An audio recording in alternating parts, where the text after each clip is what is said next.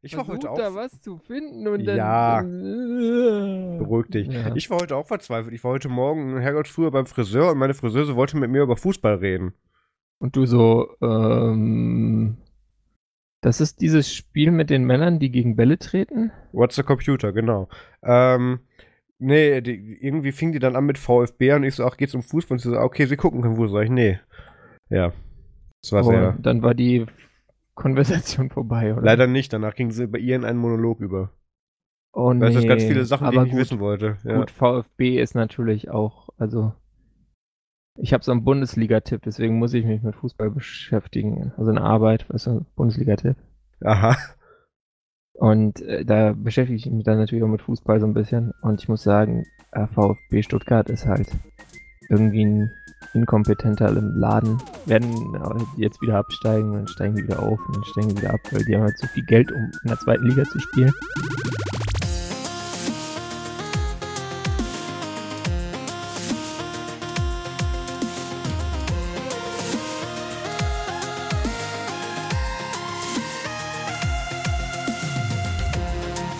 Hallo und herzlich willkommen zum Nerdzoom Podcast Folge 59. Heute ist der 16. Februar 2019. Mein Name ist Maus Quabeck und mit dabei ist der Peter Mack. Hallo Marius. Hallo Peter. Ich finde es sehr schön, dass wir heute tatsächlich ein mehr ausgeglichenes Portfolio an Themen haben. Es geht dieses Mal nicht nur um Apple. Da gab es letzte Woche und auch in den Wochen davor so einige Rückmeldungen nach dem Motto, ach, ihr redet ja nur noch über Apple und worauf ich dann immer antworte, ja, wir reden halt über das, was uns in der Woche interessiert und das kann dann auch mal nur Apple sein. Ähm, dieses Mal ist auch wieder natürlich Apple dabei, weil dieser Ja. Konzern schafft es einfach pro Woche Sachen zu machen, über die berichtet werden müssen. Da führt kein Weg dran vorbei. Aber zum anderen natürlich auch Themen von anderen Unternehmen und auch, äh, auch wieder Open Source Themen. Aber bevor wir damit einsteigen, würde ich sagen, Peter, fang mal an. Was hast du gemacht? Ich hatte so eine, so eine müde Woche irgendwie. also wirklich, war. Steigen wir gleich spannend ein, ja. Ich habe ich hab nicht viel gemacht. Also ich habe hab mir was gekauft, Okay. aber darüber rede ich dann, wenn es da ist. Äh, ich habe mir zwei Sachen gekauft. Hey, ich bin der, der hier spoilert, ja. Ja, und, und das, das erzähle ich dann, wenn es da ist. Okay. Also ich weiß es tatsächlich auch noch nicht. Ja. Und Sehr sonst habe ich weiter mit Fedora gearbeitet, insbesondere heute. Aber das äh, hieß eigentlich, ich habe äh, Zero AD oder Null AD, dieses äh, freie Software, Echtzeitstrategie, irgendwas mit, keine Ahnung, ja, um Ist das das Jahr so Null herum gezockt. Hat Genau Max irgendwann mal drüber geredet. Genau, also Max hat das Ding immer 0AD genannt und ähm, ich habe gesehen, das gab es nur als Torrent und war irgendwie 7 GB groß, deswegen habe ich mir das nie im Leben angeschaut. Ähm, ist das nicht Das- diese freie Anno-Alternative? Das kannst du dir als äh, Snap oder Flatpak installieren. Da brauchst du gar kein Torrent. Also jedenfalls auf Linux. Ja, ich glaube, der das Default-Download sowas, war ein das Torrent ist sowas so. wie Age of Empires oder so. Also mich Ah, ja. erinnert das sehr an Age of Empires 2. Okay.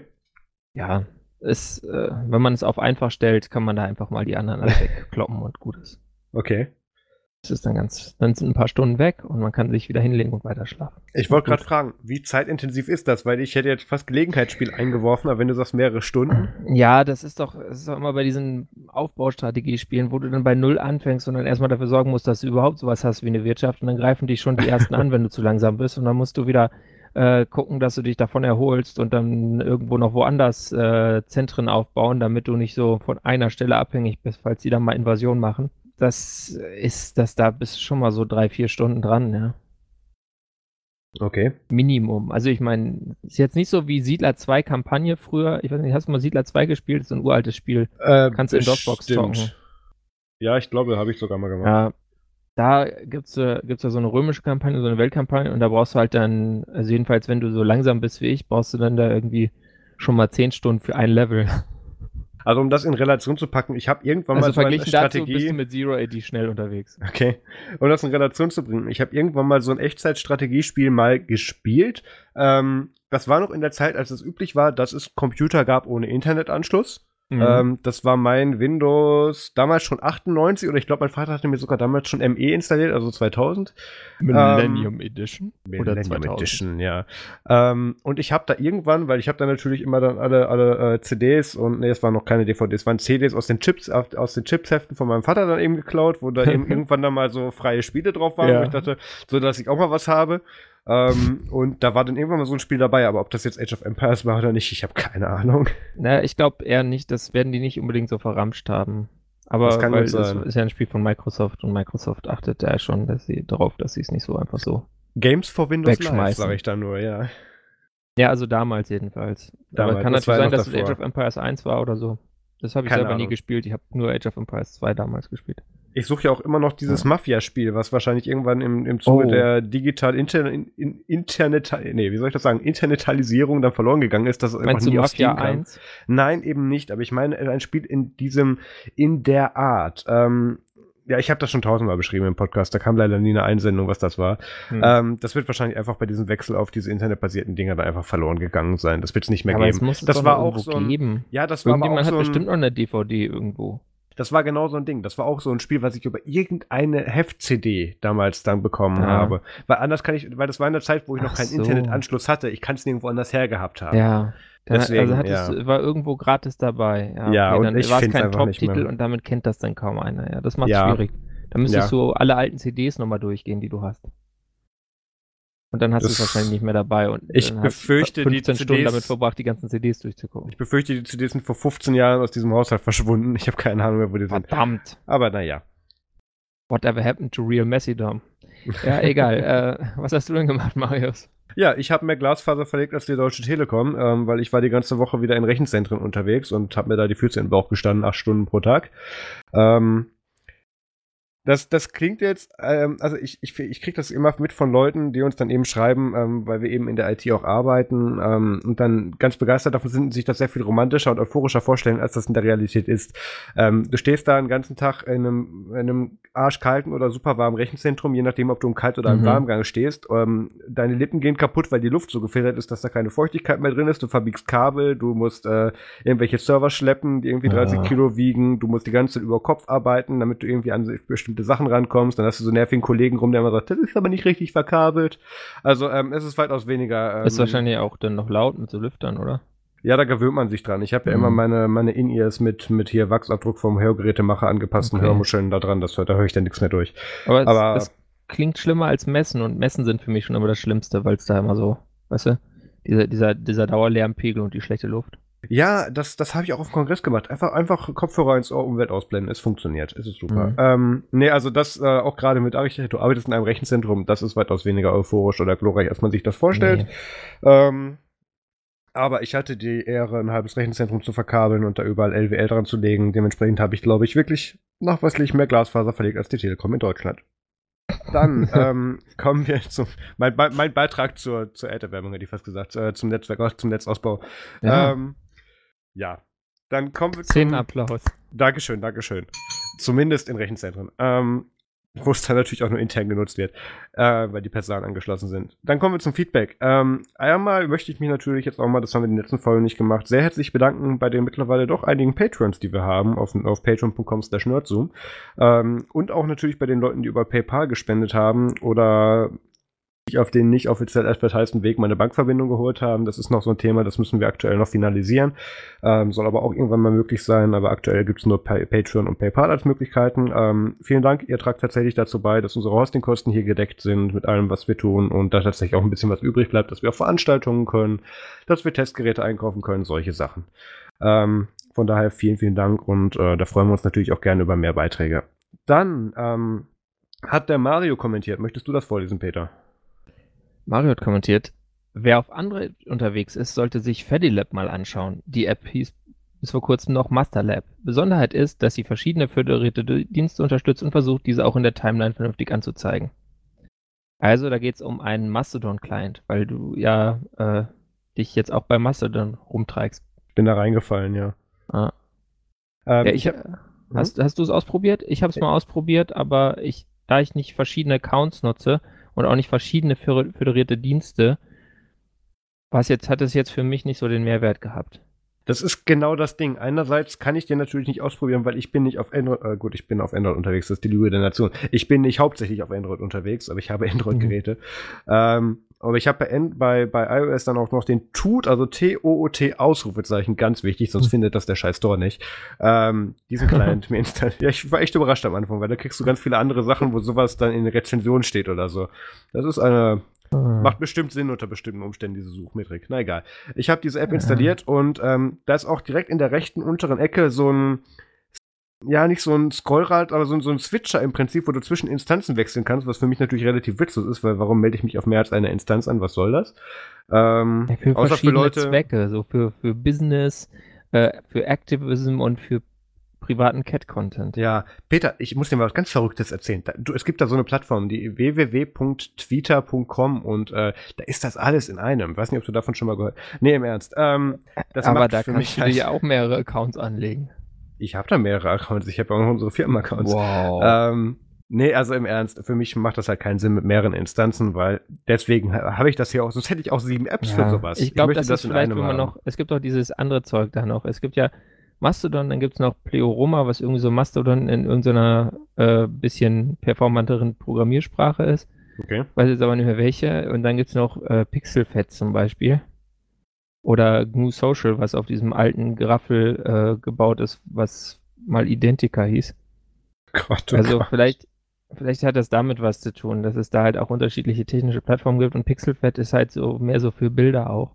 Also ein mhm. bisschen so föderiertes Pseudo-Instagram, wenn ich es richtig verstanden habe. Ich habe es mir aber noch nie richtig angesehen, von daher kann ich dazu eigentlich gar nichts sagen. Aber ja. vielleicht ist es, wenn man dann sowas alles nutzt, dann ist es wahrscheinlich interessant, wenn du das dann alles in einer App hast, äh, um halt dein äh, Homescreen nicht so zuzuspammen. Wie auch also immer. Also ich, ich habe tatsächlich jetzt. Ich habe hier auf iOS jetzt einige von diesen Mastodon-Apps ausprobiert und bin eben bei Tut gelandet, weil das irgendwie am wenigsten crashy war. Also ähm, Tut tut's für dich? es tut für mich, ja. Ähm, Gut. Ja. Ist ja wieder Karneval gerade. So. Ähm, genau. Gut, dass ich mein Soundboard gerade nicht greifbar habe. Ähm, ich habe mir das mal installiert und das tut einigermaßen, kann aber, oh Gott, jetzt habe ich es wieder gesagt. Das funktioniert einigermaßen, aber es hat leider keine Psst.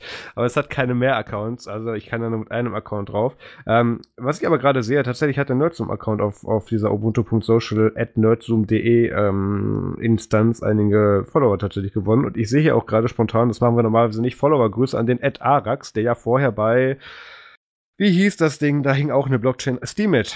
Genau, Steemit, diese Plattform, ähm, da auch ab und zu mal unsere Beiträge geteilt hätten, erkenne ich gerade spontan wieder und tatsächlich auch einige andere. Ähm, ja, das, was mich halt an diesen ganzen Apps stört unter iOS, die können alle nicht mehrere User, wie das Twitter kann. Und dementsprechend ist das unbrauchbar für mich, weil ich habe mehrere Accounts, weil ich eben mehrere Sachen verwalte. Naja, ach, aber. Ach so, ach so, das können die dann doch nicht. Das konnte der eine, der. Ja. Nee, ich, ich denke, hier, Fedilab kann das bestimmt. Ich aber ich habe nur nicht. einen und ich wollte mir jetzt nicht noch da irgendwie aus Spaß irgendwie ich könnte natürlich, ich habe ja einen Blog, dafür könnte ich mir ja mal so einen Fediverse-Account machen und dann den Scheiß da automatisch hinpipen, aber I don't care. Naja. Ähm, Jedenfalls, Mario empfiehlt an dieser Stelle dann auch Fadilat ja. für Masterlab. Ähm, Vielen kann man sich mal anschauen. Danke, Mario. Genau. Ähm, dann, äh, wenn ihr Feedback an uns habt, dann schreibt uns bitte eine E-Mail an podcast.nerdsum.de oder kommt in unsere Podcast, äh, unsere Podcast-Gruppe, in unsere Telegram-Gruppe unter nerdsum.de slash Telegram. Man könnte meinen, ich mache das jetzt zum, welche Folge ist das? 58, 59. Mal und könnte es auswendig, aber ich gucke immer noch ins Doc. Ähm, Außerdem äh, sind wir auf Patreon unter patreon.com slash nerdzoom, auch mit unserem Patreon-exklusiven Podcast und da könnt ihr uns auch ab einem Dollar dann schon unterstützen, was uns sehr weiterhilft. Vielen Dank dafür. Und ähm, dann kommen wir jetzt zu den Themen und die Woche hätte eigentlich nicht besser losgehen können als mit einem Aufregerthema für mich. Ähm, es gibt ja sehr spezielle Leute, die sich gegen sämtliche technische Innovation wehren, auch wenn sie dafür sorgen soll, dass der User sicher ist, beziehungsweise dass der User sich nicht selber im Weg steht. Dem angehört auch äh, Two-Factor-Authentification, ähm, wie der Ralf Hersel im Libresum-Podcast Authentifik... Nee, wie hat es immer gesagt? Weil da haben sie sich immer gekebbelt, wie es äh, ausgesprochen es wird. Authentisierung und Authentisierung hat er gesagt. Genau. und auch, auch in anderen Podcasts wurde darüber schon äh, Korinthen gekackt. Gut, also ich bleibe bei der englischen Aussprache ganz einfach, weil es noch mehr Leute triggert und ich mir es merken kann. Genau, Two-Factor-Authentification. Ähm, ja, ähm, man könnte ja meinen, das wäre ein nützliches Feature, egal für was. So, der zweite Faktor beim Login, um abzusichern, dass du das tatsächlich selber bist, dass, da, dass du selber merkst, wenn jemand anderes, der du nicht bist, versucht, auf deinen Account zuzugreifen, solche Sachen. Könnte ähm, cool sein. Könnte cool sein, ja. Außer in den USA. weil da hat Apple jetzt gerade den Lawsuit an die Backe gedrückt bekommen. ähm, von einem, der sagt, nee, äh, Zwei-Faktor-Identifizierung ähm, greift hier meine persönliche Freiheit ein, ich verklag da jetzt Apple für. ähm, da könnte man an dieser Stelle eigentlich noch aufhören, aber ich habe mir die gesamte Anklageschrift durchgelesen, oder diese, oder diese ähm, ist ja keine Anklageschrift in dem Sinne. Äh, ist auch egal. Jedenfalls, ich habe mir dieses, diese gesamte Sache durchgelesen und ähm, das ist ein Herr aus Kalifornien namens Jay Brodsky, der sagt, ähm, wenn, äh, also holen wir aus, für alles, wo du ein iCloud-Login brauchst, nämlich die iPhone, Apple ID-Geschichten, die App Store-Geschichten, Apple Music, alles andere, was eben über diese iCloud-ID funktioniert, ist es so, du kriegst entweder, falls du nur ein einziges Gerät hast mit Apple äh, ID, beziehungsweise doch mit Apple ID nur ein einziges Gerät hast, bekommst du einen zweiten Faktor an deine E-Mail-Adresse geschickt. Oder, wenn du mehrere Geräte hast, bekommst du einen, äh, eine Push-Benachrichtigung mit einem PIN-Code an ein anderes Gerät geschickt, um zu sicherzustellen, du bist wirklich der, der du behauptest zu sein und du bist berechtigt dazu, dich mit diesen Credentials in deinen Account einzuloggen. Also und wenn du dann dich auf dem iPhone anmelden würdest, würdest du es auf die Apple Watch bekommen zum Beispiel. Nein, das ist ein Präzedenzfall, weil die Apple Watch ist bei mir direkt ans iPhone ge gekoppelt ja, und das wäre das dann nicht der Fall. Ich würde blöd, es ja. aber auf dem Mac bekommen, ja. ich würde es auf dem iPad bekommen oder auf sämtlichen anderen Geräten und, oder und wenn die alle nicht erreichbar sind oder da ein Timeout läuft, würde ich es dann spätestens per E-Mail bekommen. Also quasi idiotensicher. Typischer ist wahrscheinlich, dass du dich auf Mac anmeldest und dann kriegst du es auf iPhone. Genau. Warum ist ähm, wahrscheinlich der Standardfall will ich aber noch zu anmerken, falls mein iPhone entsperrt ist und, mit Authentiz äh, und, ich, und ich angemeldet bin auf dem Ding mit Entsperrcode und so weiter, dann kriege ich auch die Push-Benachrichtigung auf die Apple Watch weitergeleitet, falls es dazu mhm. ist. Also die würde es auch bekommen, nur nicht jetzt in diesem speziellen Beispiel. Ja. Ist aber auch gar nicht der Punkt. Was ich sagen will, ist, es macht Sinn, dass du diese Gerätesicherheit an andere Geräte, die dir klar zugeordnet sind, koppelst. Das ist genauso, wie wenn du das mit der Google Authenticator App machst oder so. Du möchtest ja auch nur, dass dieser Code bei dir ankommt und nicht bei anderen. Darum geht's. Warum? Ähm, ja, weil wegen sicher. Ähm, und dann, ja, da haben wir nicht genug Zeit für. Ich möchte nur kurz in diesen... nehmen wir da nicht mehr SMS. Ach so. Mh, hm, ja, ah. ich sagte gerade, wir haben nicht genug Zeit dafür, ja. Schade. Ähm, da, äh, ich gehe nicht darauf ein. Ähm, was dieser Jay Brodsky geschrieben hat, ähm, oder wo er jetzt eben aufgrund, äh, was seine Begründung ist für diese Klage oder für dieses, wo er jetzt versucht, Apple zu verklagen, ist, ähm, das greift in meine persönliche Gerätefreiheit ein. Apple schließt mich in der Zeit, in der ich diesen Code nicht eingebe, von der Benutzung meines eigenen Gerätes aus. Da würde ich sagen, okay, krasse Logik, aber für einen Amerikaner könnte ich das noch hinnehmen. Jetzt kommt das Wirre an dieser ganzen Nummer. Er behauptet, dieser ganze Vorgang mit, wenn er sich an seinem MacBook oder wo auch immer anmeldet, würde dieser Vorgang zwei bis fünf Minuten dauern. Und ähm, das ist nicht so. Das kann ich aus eigener Erfahrung und Peter bestimmt auch bestätigen. Das ist ein Vorgang, der dauert maximal 30 Sekunden, wenn du dich extrem blöd anstellst und auch noch gerade dein Handy nicht findest. Das kann schon mal eine Minute dauern, aber da muss man echt schon, also wenn man besoffen ist oder so. Ja, gut, wenn du den dreimal falsch eingibst, dauert es 30 Sekunden und erst dann kriegst du den nächsten weitergeleitet. Das ist auch ein Sicherheitsfeature, aber das ist jetzt nicht, das ist jetzt hier nicht die Argumentation. Ähm, jedenfalls, es ist sehr interessant, weil ich habe mir die gesamte Anklageschrift hier oder wie auch immer man das korrekt nennt, durchgelesen und ähm, es gibt mehrere Faktoren. Also er führt hier erstmal an, hier Apple sagt ja hier mit Privacy äh, und so weiter und what happens on your phone stays on your iPhone ähm, und fügt hier auch dieses Add-on, was er auf der CES geschaltet hat. geschaltet haben ist gut, wo sie gegenüber der CES dieses Hotel angemalt haben, um es mal so zu sagen. Ähm, führt dann an, welche Geräte Apple eben verwaltet und Services, soweit so klar und kommt dann eben zu Apple ID, wo das eben als einen sehr großen Eingriff in seine persönliches Recht der Nutzungsweise des Telefons ähm, empfindet, mit der be längeren Begründung eben, soweit es bei Apple bezahlt und in dem in Anführungszeichen ausgelöst hat, ist es ja nicht mehr im Rechtsraum von Apple, beziehungsweise ist Apple nicht mehr dazu berechtigt, über sein Phone so zu verfügen. Das ist eine Argumentation, da kann man ansetzen. Ja. Was wollen die denn eigentlich auch bei Apple? Also wieso wollen die ihm das denn sicher machen? Das ist doch sein, seine Sache. Ja, weißt du, wenn er auf diese Argumentation weiter aufgebaut hätte, hätte ich gesagt, okay, gebe ich eine Chance. Aber er hat sich halt leider ab, Anklageschrift, äh, Seite 5, ähm, schon jetzt ausmanövriert. Seiten? Oh. Äh, das hat noch sehr viel mehr Seiten. 15 Seiten hat das. Ähm, hat er sich na, äh, rausmanövriert. Also erstmal, ich möchte an dieser Stelle gerne ich glaub, publik es heißt machen. Klageschrift oder Court Filing übrigens. Court-Filing müsste richtig sein. Ich möchte feststellen, dass übrigens dieser Mensch, der hier diese, dieses Court-Filing eingereicht hat, auf eBay den tollen Benutzernamen hat Brooklyn Boy 4192, weil er hat es geschafft, in einem nicht mal Screenshot, sondern sein iPhone abzufotografieren mit dem Dialog und im Hintergrund war die eBay-App offen. Herzlichen Glückwunsch dazu. Ähm, das zweite hey. ist, ja, so, du musst erstmal sein. Das zweite ist, ähm, er führt hier an und versucht das mit diesen Bildern zu belegen, ähm, dass hier angeblich ein Code angefordert ist. Also Peter, du kannst mal runterscrollen auf Seite 5 auf diesem eingebundenen PDF auf dem Link. Link in den Shownotes für alle anderen. Ähm, dass hier angeblich der Zwei-Faktor-Authentifikations-Code, der immer individuell generiert wird, äh, Entschuldigung, Two-Factor-Authentification-Code, der immer automatisch und, und individuell generiert wird, abgefragt wird. Aber das Beispiel, was hier angefügt ist, ist in diesem Screenshot, dass danach gefragt wird, ob ein Software-Update gemacht werden darf auf, oder ein, ein, ähm, ein OTA gemacht werden darf. Und hier wird nach dem lokalen Passwort gef Passcode gefragt. Nicht nach einem Apple ID generierten 2FA-Key. Also erstmal, also ich, ich, nehme an, dass. Aber das merkt auch keiner von den Lawyers. Aber ich, äh, ich nehme an, dass, dass ab Montag die Berichterstattung sagt, jede Geschichte ist vorbei, weil, weil Formfehler. Hatten wir auch diese Woche, aber kommen wir, glaube ich, ein andermal zu. Ja, ich weiß nicht, ähm, ob da so, wie die Amis da sind. Die nö, aber Apple wird das anführen. Hier, hier, Begründung ist falsch. Dementsprechend stimmt deine Argumentation nicht. Das würde auch so in mhm. Deutschland abgelehnt werden. Ist auch so schon passiert. Aber egal. Ja. Es geht weiter damit eben, dass er hier eben ähm, er misst den Weg davon, wenn er sich auf seinem Mac anmeldet, nach dem Motto, ähm, da wird jetzt erst dann serverseitig bei Apple, das ist ganz wichtig, das zu betonen, weil wo soll es denn sonst herkommen, aus der, aus der Luft oder so, äh, ein Code generiert wird, der wird an sein Gerät geschickt, da muss er das Gerät entsperren, um den Code lesen zu können. Dann muss er den Code auf dem anderen Gerät eintippen und dann dauert das nochmal irgendwie, laut seiner Aussage, eine Minute, was Bullshit ist, mhm. ähm, bis er dann da rankommt. Und jetzt verklagt der Apple eben darauf mit, mit also ein Class Action Lawsuit, also mehrere Leute, also eine Sammelklage, die sich da noch dranhängen und versucht jetzt da noch mehrere Leute zu finden, die jetzt dann eben darauf plädieren, dass Apple bitte Schadensersatz für, für verschwendete Zeit zahlen muss. Und ähm, also einerseits sich gegen mehr Sicherheit zu wehren, ist ein amerikanisch typisches Ding, das kann ich soweit noch nachvollziehen. Ja. In der Begründung zu schlampen ist auch sowas, aber dann eben halt faktisch komplett daneben zu legen, ist nochmal ein eigenes Kunststück in sich, weil ähm, dieser, Vor dieser Vorgang, wie er den hier beschreibt, habe ich eins zu eins so nachgespielt und ich war in weniger als 30 Sekunden, wie auch hier von Apple Insider in den, in ja, den Shownotes vielleicht getestet. Vielleicht hat er einfach ganz langsames Internet. Ähm. Hat so ein 56K-Modem an einem China-Plaste-Router und da hat er ganz lahmes WLAN rausfallen.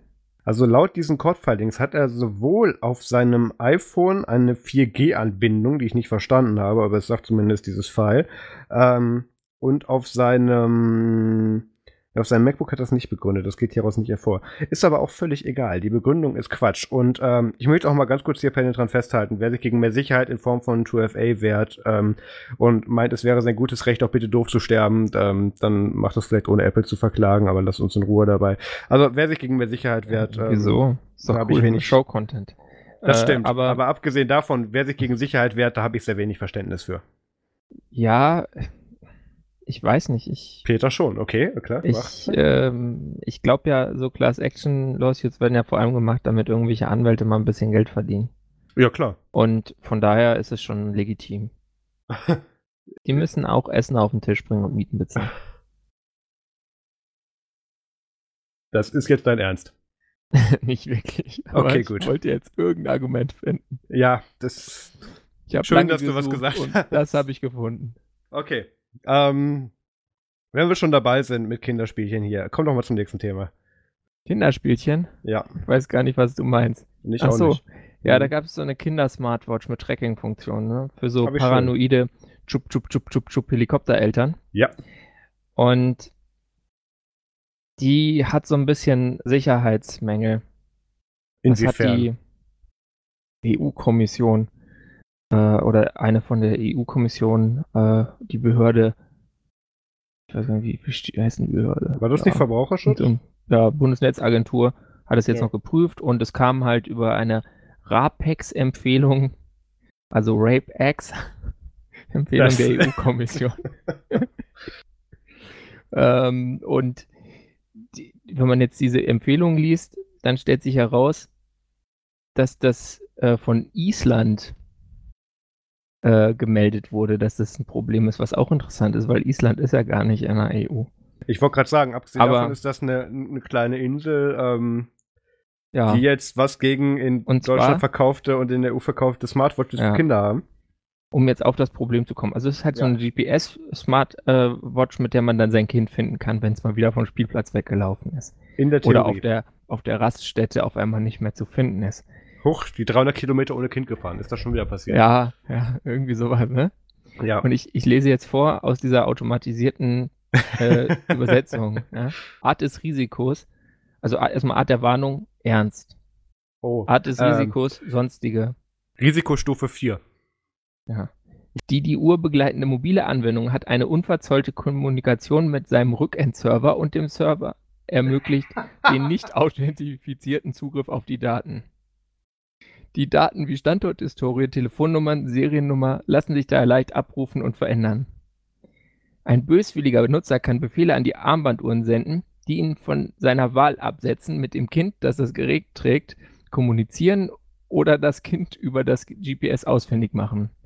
Das Produkt entspricht nicht der Funkanlagenrichtlinie. Und Empfehlung das ist dann für Rückruf des Produkts, ja. Also es naja, ist halt das einfach ist weniger eine so ein Empfehlung. Schrottprodukt. Um, das ist eine Analoguhr, die hat einen GPS-Sender drin und äh, ja, also es hat halt ein großes Missbrauchspotenzial, weil einfach die Kommunikation unverschlüsselt ist und ihr damit euer Kind unter Umständen nicht sicherer macht, sondern unsicherer macht, weil es dann irgendwelche Creeps finden können. Das findet aber der Hersteller gar nicht. Der hatte auch sehr interessante Begründungen zu. Und ich würde gerne noch mal kurz auf die Funktionsweise eingehen. Also, der eine Punkt, also der Artikel hier, ja, aus dem wir unverzollte zitieren, Kommunikation. Unverzollte Kommunikation. Keine Umsatzsteuer. Also, hallo. Ich würde das Ding jetzt nicht mit, mit, mit meinem Slash Remus Palmburg vergleichen, aber ja. Ähm, mhm. also, angeblich ähm, ist das, also es wurden Bedenken geäußert, dass hier ja, ähm, wie fangen wir das an? Genau. Dieses, wie, wie Peter, wie, wie haben sie Backend übersetzt auf der Seite? Rückend. Rückend, wie das Rückend, äh, flussaufwärts gemerged, ist auch wieder das gleiche. Ähm, wie das, wie das Rückend. Ähm, anscheinend so uns. Entschuldigung. Das, das, ich mach das nicht. Wie das Backend anscheinend so unsicher abgesichert wurde, wäre es anscheinend möglich für Menschen mit einer mittelmäßigen Begabung für Webcontent und für Webdienst und äh, etwas Verständnis vom Internet an mhm. Informationen dieser Plattform heranzukommen, auch wenn man das also gar nicht. Ir irgendwie so jeder, der Wireshark bedienen kann, wahrscheinlich. Ähm, Wireshark ist schon eine. Ja, es ist zwar Basic für Netzwerktools, aber da ist, also UI-technisch ist das schon eine Einstiegshürde, würde ich sagen. Ist aber egal. Ich ja. würde sagen, es liegt da drunter. Lass uns nicht über Wireshark diskutieren. Oh mein Gott. Die, die, die Nummer ist, ähm, jeder, der klug genug ist, Slash und Admin Admin zu können ähm, in der Browserzeile, kann wahrscheinlich sich auf dem Backend, auf der Entschuldigung, Rückend auf diese, von diesem, von diesem äh, Dienst anmelden und kann da Kinder ausspielen, in Anführungszeichen. Und ähm, da hatte aber, wie heißt der Saftladen, Enox, eine sehr schöne Erklärung für, beziehungsweise nicht Erklärung, ähm, er hatte da eine, eine Aussage für. Ähm, die muss ich jetzt gerade in diesem heißen Artikel finden. Ich, ich komme gerade nicht an diesem Pop-up vorbei. Äh, seiner laden. Aussage nach steckt in der Uhr ein älteres GPS-System, das ah, die ja. Position der Uhr noch 500 Meter genau angeben könne. Genau. Ähm, nach dem Motto ist ja eh nicht so genau und anstatt dass das jetzt dem, dem Prinzipien unseres Produktes ver verstößt, führen wir das als Sicherheitsmerkmal an. Ähm, Sind ja eh nur Kinder. Ja, das, die bewegen sich doch eh ständig. Das ist ja. Vor allem 500 ähm, Meter, also das ja. ist schon. Wow. Viel Auf besser. Auf freien Feld kannst du das Kind dann noch sehen, aber so in so einer Siedlung, viel Spaß. Das haben meine Eltern damals auf dem, auf dem Italien, auf, auf dem italienischen äh, Campingplatz De Fiori äh, immer so gemacht, sie haben mich einfach mit Bobbycar und diesen Plastikschuhen rausgeschickt und die wussten immer, wo ich war, weil mich hat man über das ganze Gelände gehört. ähm, was das man war die Low-Tech-Variante davon. Das war die Low-Tech-Variante davon, ist aber ungefähr genauso idiotensicher, weil Inox fügt auch dazu an, als Heise dann an eine Stellungnahme bezüglich deren Serversicherheit und dass da auch normale Personen rankommen, nachgefragt hat, hat Inox gesagt, ähm, Nee, so ein Einbruch in unsere Server ist von normalen Personen so gut wie unmöglich. Also da sehen wir kein Problem ja. drin. Da müsste man schon wissen, was man tut, damit das funktioniert und Trotz dann würde das ja nicht passieren. Das kann bei uns eine Firma auch nur der eine IT-Experte. Alle genau. anderen kriegen das nicht hin. Genau. Ja. Ja, äh, und deswegen ist das sicher. Ähm, und man kann die Kinder natürlich abhören, das ist natürlich auch so ein Problem. Ne? Wichtiges also, Merkmal, da gibt es auch ein sehr schönes Video von CT sogar direkt gemacht. Ja. Ähm, du rufst im Prinzip auf dieser Uhr an, der Anruf wird automatisch angenommen, auf dem Display passiert original nichts, das Kind weiß nicht, dass es angerufen wird und das Mikrofon ist offen und zwar auf Seite des Anrufers und nicht auf Seite ähm, des, äh, auf Seiten zum Anrufer und nicht auf dem Angerufenen. Also ähm, das ist Abhören 101 und ähm, so sehr ich, weil ich habe auch jüngere Verwandte und ich verstehe es durchaus, dass so smartes Tracking und diese Schulwanzen und solche Sachen, ich verstehe, warum Leute das haben möchten. Aber ähm, wenn ja, hier eben diese Kontrolle deswegen. Ja, nicht nur das. Ähm, Egal, müssen wir die Beispiele nicht anführen, ist auch egal. Ich kann, ich kann praktisch verstehen, warum Leute sowas haben möchten. Ja. Ähm, der Haken ist, wenn diese Produkte so scheiße konzipiert und umgesetzt sind, dass da jeder Idiot drauf kommen kann, der so ein bisschen mit Web mhm. umgehen kann, ohne dass er sich da fünf Minuten auf, auf Stack Exchange zu einlesen muss und dann dein Kind orten kann. Ähm, ach ja, äh, die, die Erklärung, warum, warum das egal ist mit dem GPS für die Kinder, ist auch noch sehr schön. Ähm, Äh, genau, Angreifer würden sehr viel eher das Kind direkt verfolgen, anstatt sich auf Server erst einzuwählen. Also deswegen sieht man da keine Problematik. Das ist einfach so okay. In diesem Moment möchte ich gerne in mein Mikrofon beißen. ja. Da fällt einem noch nichts mehr zu ein, da muss man doch drüber lachen, weil sonst, also so viel, so viel, so viel kannst du auch gar nicht. Ich weiß nicht, ist das schon das Satire? Ist das ist. Was ist auf Satire? jeden Fall schon Satire. Ist, ja. Also, ähm, wenn ihr so ein Ding habt, bitte wegschmeißen. Also, sorry. Ähm, ja, müsst ja. ihr eh, wenn die Bundesagentur, müsst ihr eh, genau. das beschließt. Die haben jetzt noch nicht final geäußert, aber die werden dann zur Vernichtung wahrscheinlich aufrufen. Genau. Ähm, wer auch zur Vernichtung aufruft, ähm, sind 620 Millionen Accounts, die mal wieder im Darknet zu, äh, zu, verkaufen, zu erkaufen sind. Ähm, wir hatten ja in den letzten Wochen und Monaten nicht genug geleakte Passwörter und Accounts und ähm, da haben sich jetzt mal so die letzten drei Adressen im Internet, die schon lange keiner mehr benutzt hat, mal zu Wort gemeldet, so nach dem Motto, hey, wir haben auch noch Daten, möchte die jemand mitnehmen? Und es hat sich auch jemand gefunden und bietet die jetzt für, äh, ich habe den Preis gar nicht mehr im Kopf, was war das denn? Ähm, egal, er bietet die auf jeden Fall für relativ wenig Geld. 20.000 US-Dollar. Relativ erschwinglich für den Umfang der Daten und der möglichen äh, Funktionsweise davon bietet er die im Darknet an. Ähm, was nach Definition des BNDs übrigens immer noch etwas ist, was für Google nicht gefunden werden kann. Ich disagree damit. Die meinen ähm, Deep Web, oder? Die Google, äh, die BND-Fritzen. BND das meint Deep, Web, was die ja. beschreiben. Ja, was auch per Definition Deppen. eigentlich schon wieder falsch ist, ja, aber ist egal. Auch. Hm. Dafür brauchen wir eine eigene Folge. Ist ja. egal. Jedenfalls, 620 Millionen Accounts äh, sind wieder geleakt worden und es sieht wohl so aus, als wären da nur volle Namen, also in Anführungszeichen, man muss ja immer differenzieren, es ist, was alles von uns geklaut Immerhin wurde. keine Kreditkartendaten oder so. Ja, ja. Anscheinend ähm, geht wirklich um E-Mail-Adressen, Namen und Passwörter. Angeblich keine Bank- und Kreditkartendaten, was aber mehr den Diensten, die hier gehackt wurde, geschuldet ist und nicht, weil die Datenbank da besonders geschützt gewesen war. Die hat einfach nur mhm. diese Daten nicht enthalten, nehme ich an. Ähm, und ich zitiere einfach mal kurz diese Liste, die hier eingebunden ist. Einmal 8fit, ähm, das ist irgend so ein Fitness-Ding. Ähm, ich habe auch heute Morgen den E-Mail-Alarm bekommen, weil meine Mutter da tatsächlich registriert war. Äh, viel Spaß mit dem Passwort, ich habe es bereits geändert und das kam nur einmal vor. Meine Familie ist richtig trainiert. Ähm, yeah. Dann der Dienst 500px. Ähm, von dem habe ich lange nichts mehr gehört und ich dachte, ich, als ich diese Liste ja. überflogen habe, ach, ist egal, da bin ich nirgendwo angemeldet. Bei das war doch auch so ein Bezahlflicker oder sowas. Genau, das war ein Flicker. Ähm, den ich damals kurz ausprobiert hatte, und zwar, weil es dafür eine exklusive Anbind Anwenderscope auf Ubuntu Touch gab. ja, deswegen war ich da mal angemeldet. Wie man exotische Dienste ausprobiert. Ubuntu Touch Scopes. Ja. Genau. Dann Animoto, keine Ahnung, was das ist. Wahrscheinlich was mit Animes. Hätte ich jetzt auch gedacht, könnte aber irgendwann mit Autos sein. Armor ja. Games, ähm, dürfte irgendeine Online-Flash-Seite sein. Arzi, was war denn Arzi nochmal? Mit Kunst wahrscheinlich. Ich, Genius, ja. Ähm, hast, du eine, hast du eine Theorie, was Bookmate sein könnte, Peter? Nee. Ach, komisch. Da bin ich überfragt. Da, beim nächsten bin ich echt gespannt, weil da waren 6 Millionen Nutzer. Kaffee meets Belge. Es könnte Dating sein oder einfach ein Ableger von Starbucks, ich weiß es nicht. Ähm, ja.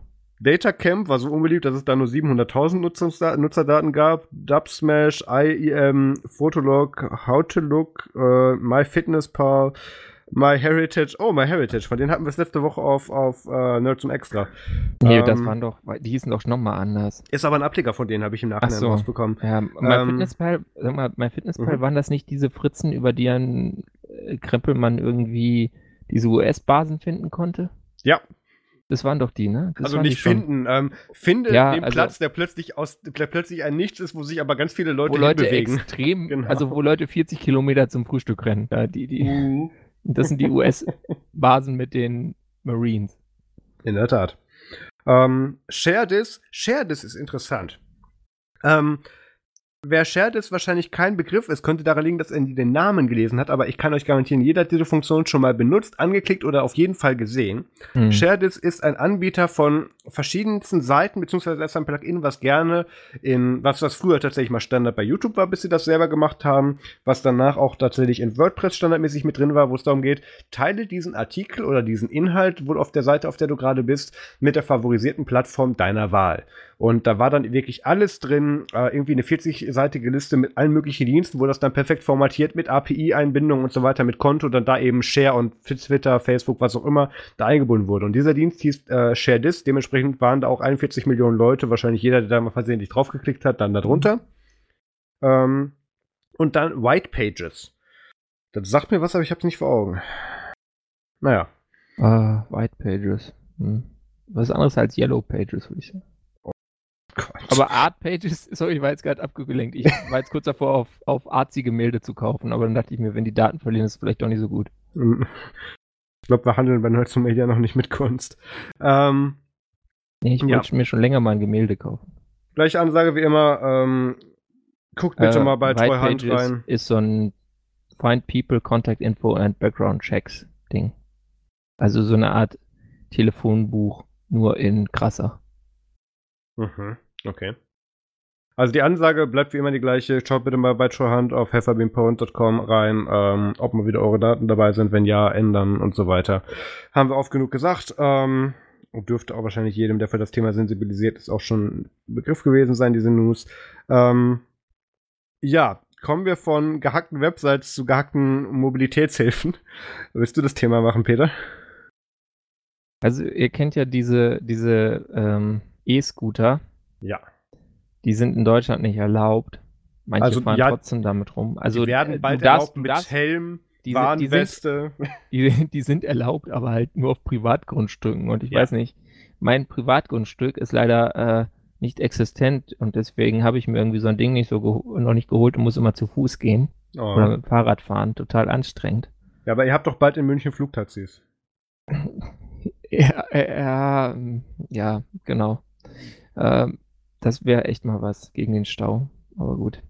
Nee, und die Dinger, da gibt es auch welche von dieser Firma, die man vielleicht von den Android-Telefonen kennt oder von irgendwelchen Smartwatches oder was weiß ich vom Geraffel. Xiaomi. Und es ist eigentlich ein ziemlich gutes Ding. Das ist der M365. Der wird auch in den USA bei einigen von diesen Scooter-Sharing-Diensten eingesetzt. Ja. Und, Der ist echt gut, äh, da stand ich auch schon mal drauf. Das wäre, also ich habe mir die auch mal angeguckt, die Teile. Also das, wenn ich da was kau gekauft hätte, wäre es vielleicht das geworden. Sagen wir es mal so. Also es gibt sehr viel Schrott im Bereich der E-Mobilität, von und- Hoverboards und über das ist E-Scooters. Schon ganz, also ist solide. Also wenn das, Das- wenn das Leute an, anbieten, um es zu vermieten, dann kann es so schlecht nicht sein. Ja, also wenn die Dinger nach irgendwie drei Tagen kaputt wären, dann würden die die nicht nehmen. Genau. Sagen wir mal so. Und wir reden genau genommen vom Xiaomi M365. Genau. Und ist das es ist- mobil an 365 Tagen des Jahres oder so. So kommt wahrscheinlich der Name zustande. Ich bin sicher, dass das hier impliziert werden soll, aber es ist nicht der Punkt. Ähm, haben wir eigentlich nur reingenommen, weil, weil Kollege Prittlaff tatsächlich auf dem Ding ähm, auf seinem Privatgelände gerne unterwegs ist. Also Und- in ganz Berlin. gehört ihm alles. Die Aber nur auf Bürgersteigen, größer, als ja. man denkt. Ja, Pregnancy-Hügel ist groß, also da kann man gut mit rumfahren. Ja. Ähm, jedenfalls ähm, haben die einen sehr interessanten Nebeneffekt und ähm, gleich vorweg, dieses Problem möchte ich jetzt nicht allein Xiaomi anlasten, weil da sind auch noch andere Hersteller von betroffen, weil diese ganzen chinesischen Rebrander, also Xiaomi hat ja eigentlich damals spezielle Displays hergestellt, ist dann in Handys gegangen, hat zwischenzeitlich noch was mit Kondensatoren gemacht und hat jetzt angefangen, dann irgendwelche Extras zu rebranden und mitzugestalten und in dem Fall auch E-Scooter.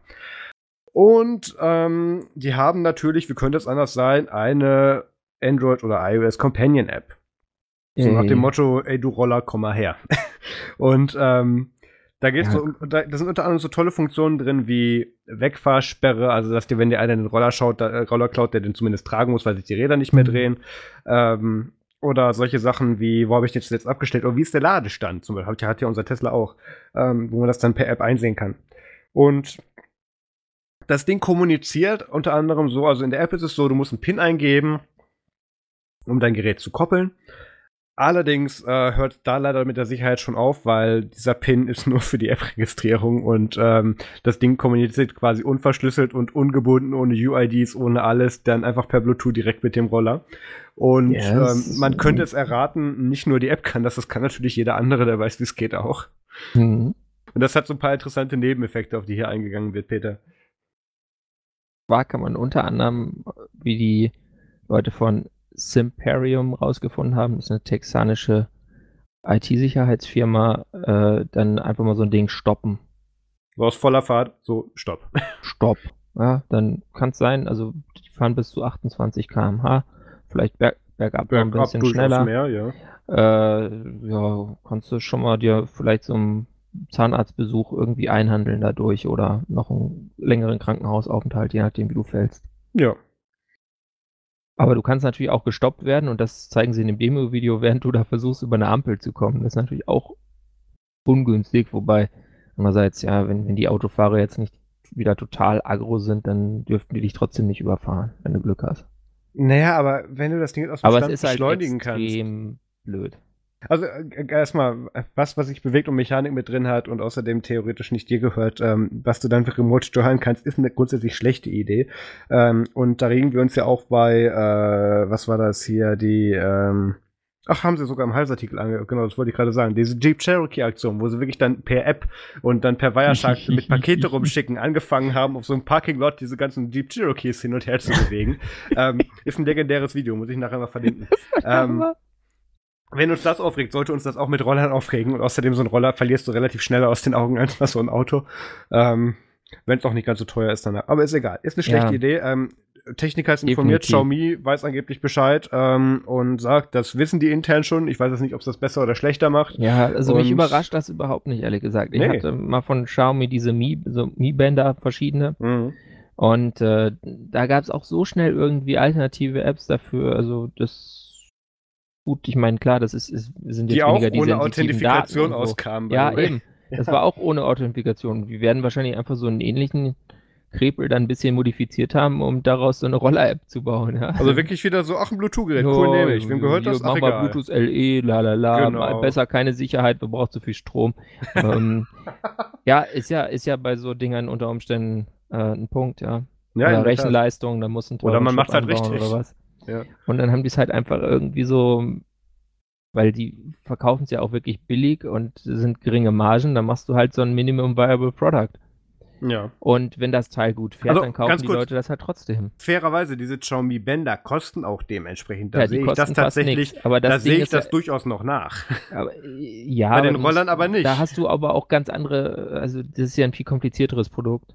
Also natürlich, du hast andere Implikationen, aber andererseits Da auch musst noch du ja viel mehr Engineering auch reinstecken. ein Gerät mit diesem Funktionsumfang, was unter 30 Euro kostet. Ähm, da erwarte ich dann auch tatsächlich nicht viel mehr. Aber der, die Implikationen und auch der Preis für diesen Rollern ist natürlich um ein Vielfaches höher. Ja, wie viel kostet der eigentlich? Über, über Weißt du glaube ich, ich glaube, ich habe ja für den Kongress nachgeschaut und da waren die natürlich zu Hochpreisen gehandelt. Hm. Ähm, ich glaube durchaus über, ich glaube zwischen Ja, guck mal hier. 2 ich- und 400 also hier- Euro war das. 400 Euro steht da bei Ja. Amazon. Die Marketplace. Ja. Ich freue mich ja schon sehr auf den nächsten Kongress, dann dieses, dieses super duper äh, komplett überzogene, Ja, bis- überpowerte Ho äh, Hoverboard zu reviewen, ähm, was ich mir dafür kaufen werde. ja, Ja, aber ich weiß nicht, 400 Euro für so ein Ding mit einem Elektromotor und einem entsprechend großen Akku und der Steuerungselektronik, dass das Ding dann auch vernünftig fährt. Das hat, hat Licht und so. Es ist, Das ist schon okay, der Preis. Das nee, ist, da will ist ich gar sehr preiswert. Also da, da gibt es auch äh, Wettbewerber Ja. von anderen Firmen, die nicht aus China kommen, wo es dann 1000 Euro kostet und da weißt du auch nicht, dass gleich die Sicherheit besser ist. Clarification, ich meinte beim Funktionsumfang, wo ich das verstehe, meinte ich diese Xiaomi-Bänder. Also, ja, ja. Die kosten nichts und kannst du quasi am laufenden Band wegschmeißen. Dafür ist der Preis völlig okay und da erwarte ich auch nicht mehr viel, nicht sehr viel mehr softwareseitig. Bei den Rollern natürlich schon. Die kannst du auch im laufenden Band wegschmeißen. Ja, ist aber ein bisschen Oder teurer. lässt du die einfach klauen. Naja, wo wir in China waren. Wo wir in China waren. Okay, Gehen wir Peter doch einfach mal nach ja. Russland, weil Nach wir sind ja Russland. schon im Osten. Was ist denn mit Russland, Marius? Ja, ähm, immer wenn ich denke, sie können sich IT-technisch nicht besser selbst übertreffen, kommen die mit neuen Plänen um die Ecke. Das letzte ähm, Musterstück deren Arbeit und Wirken war ja, ähm, dass sie versucht haben, Telegram abzuschalten und sich dabei IT-Infrastruktur technisch selber lahmzulegen, und zwar land landesweit. Und ähm, Ja, das fand Haben ich sie sich gedacht? sympathisch. das fand ich gut. Vor, vor allem alles war kaputt außer Telegram danach. ähm, ich ich finde schön, in dem Sinn arbeiten sie auch direkt weiter. Ähm, die Heise hat da eine schöne Überschrift. Russland will sich testweise aus dem Internet ausklinken. Das ist jetzt ein Vorschlag, den kann ich nur befürworten. Ähm, Nein, wieso ist nur noch EU-Net? Dann kann amerikanische Propaganda gar nicht mehr auf russische Bevölkerung einwirken. Wo lad, wo lad ich denn dann MP3-Files runter? Ja. Ähm, jedenfalls. Du nicht mehr auf Vorkontakte. Wie Kontakt Ru. Ähm, ja, das RuNet. Ähm, ich muss mir tatsächlich den Wikipedia-Artikel dazu anschauen und ich bin nicht viel schlauer, aber ich glaube, mit RuNet, was da bezeichnet wird, ähm, ist alles, was eine .ru-Domain hat, beziehungsweise russischsprachig ist, in dem russischen ähm, Sprachraum verwendet wird. Habe ich das ungefähr richtig, Peter? Ja, so habe ich das auch verstanden. Ist aber problematisch, Also es das, ist nicht so krass wie dieses Nordkorea-Intranet. Ja, deswegen wollte ich gerade sagen, was, das, was die hier als Runde definieren, muss aber gar nicht zwingend bei denen in Russland sein, wo wir jetzt zu der News kommen, weswegen diese Formulierung etwas fehlleitend ist. Aber ähm, das haben doch die in der Duma nicht verstanden. Offensichtlich. Ähm, was Russland hier machen möchte, ist, ähm, ich fasse es nicht, dass ich das sage, eine gar nicht mal so schlechte Idee. Nämlich, was die hier testweise, also, es wird schlecht im Laufe meiner Ausführung, keine Sorge. Aber ähm, was hier der Ansatz ist, zu dem sie es auch verkauft haben, ist, dass sie alles, was im russischen Sprachraum angeboten wird, wovon es einfach mal per Definition ausge, äh, angenommen wird, es ist auch in Russland gehostet. Das ist da, wo es dann wieder schwierig wird. V-Kontakt der EU ist zum Beispiel nicht in Russland gehostet, da geht schon mal mit los. Ähm, oder nicht durchgehend auf jeden Fall. Und ähm, es geht darum, das Internet so aufzuschalten, dass im Prinzip alles, in was innerhalb von Russland ist, in so eine DMZ gepackt wird. Da kennen die sich ja mit aus. Und ähm, ab da wird dann im Prinzip sämtlicher Traffic von außen, der von außen kommt oder nach außen gehen, soll im Prinzip geblockt und nur noch intern erreichbare Dienste, also russisch, staatliche und infrastrukturtechnische Dienste, die, da, die innerhalb des Landes gehostet sind, bleiben erreichbar. Also quasi eine Trennung von Russland von der Welt, was schon mal ein guter Grundgedanke ist, ähm, außer bei Erdöl aber, und Gas, aber. Ähm, Hast du was gegen Russland? Äh, natürlich nicht. Ähm, ich dachte, du sagst jetzt nichts Wirksames. Putin Giffy einführen, genau. Ähm, was, was hier aber interessant ist, ähm, weswegen ich gesagt habe, der Ansatz ist gar nicht so schlecht. Was hier eben versucht wird, ist, dass alle Dienste, die die eben landesweit betreuen, und da rede ich jetzt nicht nur von staatlichen Sachen, sondern auch von, ja gut, V-Kontakt ist auch quasi staatlich, das ist jetzt Ansichtssache, ähm, andere Seiten, die in Russland gehostet werden, oder von, ist auch quasi staatlich. Die Beispiele sind schlecht, was mich mal das hier eben fertig machen. Ähm, an Yandex ist so viel falsch, da steigen wir gar nicht erst mit ein. Ähm, einfach, dass russische Dienste einfach so weit dann eben ähm, optimiert werden sollen, dass die nicht davon abhängig sind, dass sie von außerhalb des Landes an irgendwelchen Assets oder Daten, ähm, die da zugeschossen, äh, zugeschossen werden, dass es dann eben da trotzdem zugänglich ist und dass eben dann intern die Dienste damit optimiert werden. Und das ist durchaus von Performance-Sicht ein, ein löblicher Ansatz. Was da aber auch zuführt, ist das, und es ist schön, dass du das Vietnam-Korea-Beispiel schon gebracht hast, ähm, dass da dann aber auch ein sehr staatliches Internet dabei entsteht und dass da auch ein sehr großes und sehr einfach zu kontrollierendes Zensurnetz daraus entsteht. Weil diese Anweisung, und die wird übrigens auch komplett finanziell vom, vom Kreml getragen, ähm, wird von den, äh, von den ISPs in Russland komplett auf Staatskosten ausgeführt. Und ähm, es ist ja auch noch kein Ende angekündigt. Ich, ich, ich, bin echt, ich bin echt gespannt, ob Russland nächste Woche aus dem Internet verschwindet. Der Test soll noch im April stattfinden. Und mhm. ähm, also ja, die machen das, machen das ja, ja, wollen quasi auch so Great Chinese Firewall Sachen vielleicht machen und dann da ihr eigenes Ding haben. Ja, wo ich, hm, ich aber, ich, ich aber andererseits, ich kurz. glaube, die, die, die ja. äh, tatsächliche Ausrede ist ja eigentlich so zu sagen, okay, wir machen äh, so Cyberwar, dass wir uns da abschotten können. Im Falle eines Cyberwars. Genau, also es geht darum, es dass. Es geht um Defense. Also wie man sich das instellt, wie man sich das vorstellt, das Internet wird zentral kontrolliert und nicht verteilt. Wird ähm, einfach an den Grenzen, wird der, der virtuelle Schlagbaum geht runter und dann ist da Ruhe. Morgen wird die Firewall genau. hochgezogen und dann das meinte ich gar nicht. Ähm, was ich sagen nee. wollte, ist, im Fall eines Cyberangriffs, das wird sich ja so schön vorgestellt, hier, wir greifen dieses eine Ziel an und dann ist das Internet kaputt oder die USA hat einen Killswitch fürs Internet, was sie quasi auch haben, aber das ist ein anderes Thema, da gibt es genug Alternativen mittlerweile, dass die nicht mehr so wichtig sind. Ähm, wollte ich damit hin, genau. Wenn ein zentraler Punkt angegriffen wird und der weitreichende Auswirkungen auf die IT-Infrastruktur und auf die IT-Dienste weltweit hat, dass dann trotzdem das abgeschottete zentrale RU-Net, wie sie es jetzt hier definiert haben, ähm, trotzdem weiterhin unabhängig funktionieren kann. Das meinte ich mit technischer Ansatz gar nicht mal so doof bringt aber sehr viel mehr Nachteile mit und ich bin sehr gespannt zu sehen, wo das hinführt. Und ähm, was sie natürlich damit auch direkt mit abholen, solche Dienste wie Telegram, das wird sehr einfach, das Russland intern zu blocken. Also ich meine, gut, Telegram hat jetzt als Konsequenz vom letzten Mal, wo Russland das versucht hat, gesagt, ja, wir liefern unser jetzt standardmäßig mit aktivierter VPN aus, ihr könnt uns mal. Und alle Leute können weiterhin trotzdem automatisch, ohne dass sie was machen müssen und ohne dass sie es merken, weiterhin mit unserem Service agieren. Ähm, also ich, ich, ähm. ich bin gespannt, wie sich das weiterhin aufschaukeln wird. Ja, Deswegen testen die das jetzt ja, damit die wissen, ob es funktioniert. Und wahrscheinlich genau. wird es erstmal nicht funktionieren. Da ist von auszugehen. Ich, ich freue mich, ich bin nur gespannt. Komplizierter, wie, als man denkt. Ich bin nur gespannt, wie groß der Fallout wird. Naja. Ich glaube schon, dass einiges, dass ein Großteil des Internetverkehrs geht ja auch durch Russland durch, freiwillig oder unfreiwillig. Da liegen viele Dienste, die da durchgeroutet werden. Mhm. Ähm, das könnte schon spannend werden. Das ist vor allem dann eben gleichzeitig nicht nur Dienst, nicht nur so ein Test für Russland, sondern auch mal kurz ein Drill für den Rest der Welt. Ähm, das Dann weiß man das werden. wenigstens mal. Ist doch voll der Service ja. von Russland, dass sie das für uns möglich machen, dass wir es mal testen. Ich, ich nehme an, genau das war der Ansatz, ja. Ja, das Gut. ist einfach, weißt du, reitet nicht nur auf Bären, der Putin, der macht auch sonst gute Sachen. Wo wir bei pornografischen Images waren. Ähm, lass uns mal kurz zum nächsten Thema kommen. ich möchte kurz nochmal, ach, das können wir auch noch eben machen.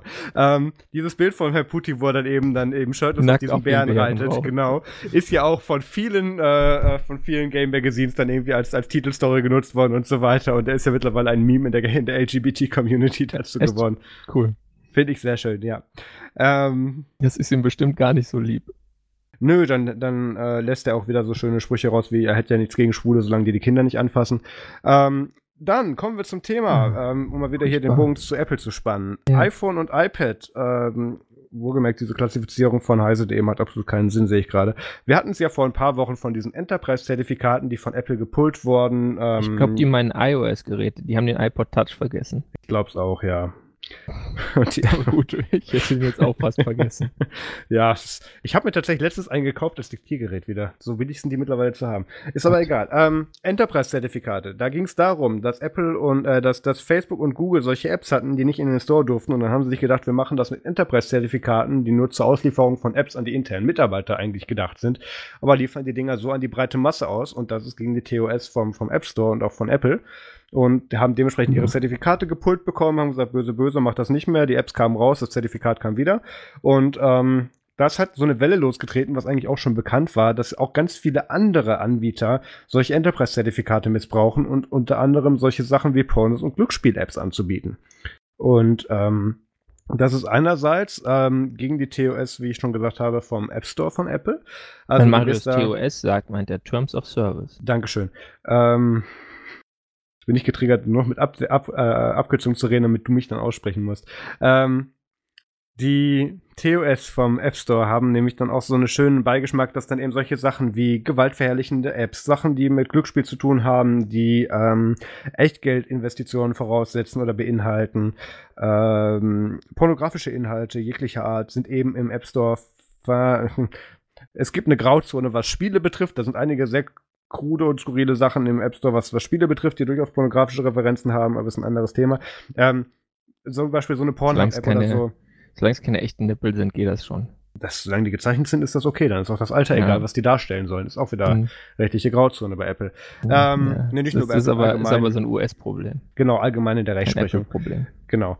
Ähm, und deswegen wirst du zum Beispiel auch nie im App Store oder zum aktuellen Stand nie eine, eine Pornhub-App im App Store finden. Ähm, ähm, und deswegen wurden diese Enterprise-Zertifikate auch gerne von sehr vielen anderen Anbietern eben missbraucht, um diese besagten Inhalte auch im App Store anbieten zu können, ähm, damit User die installieren können. Nicht, nicht im App Store, sondern auch Doch. auf iOS-Geräten, oder?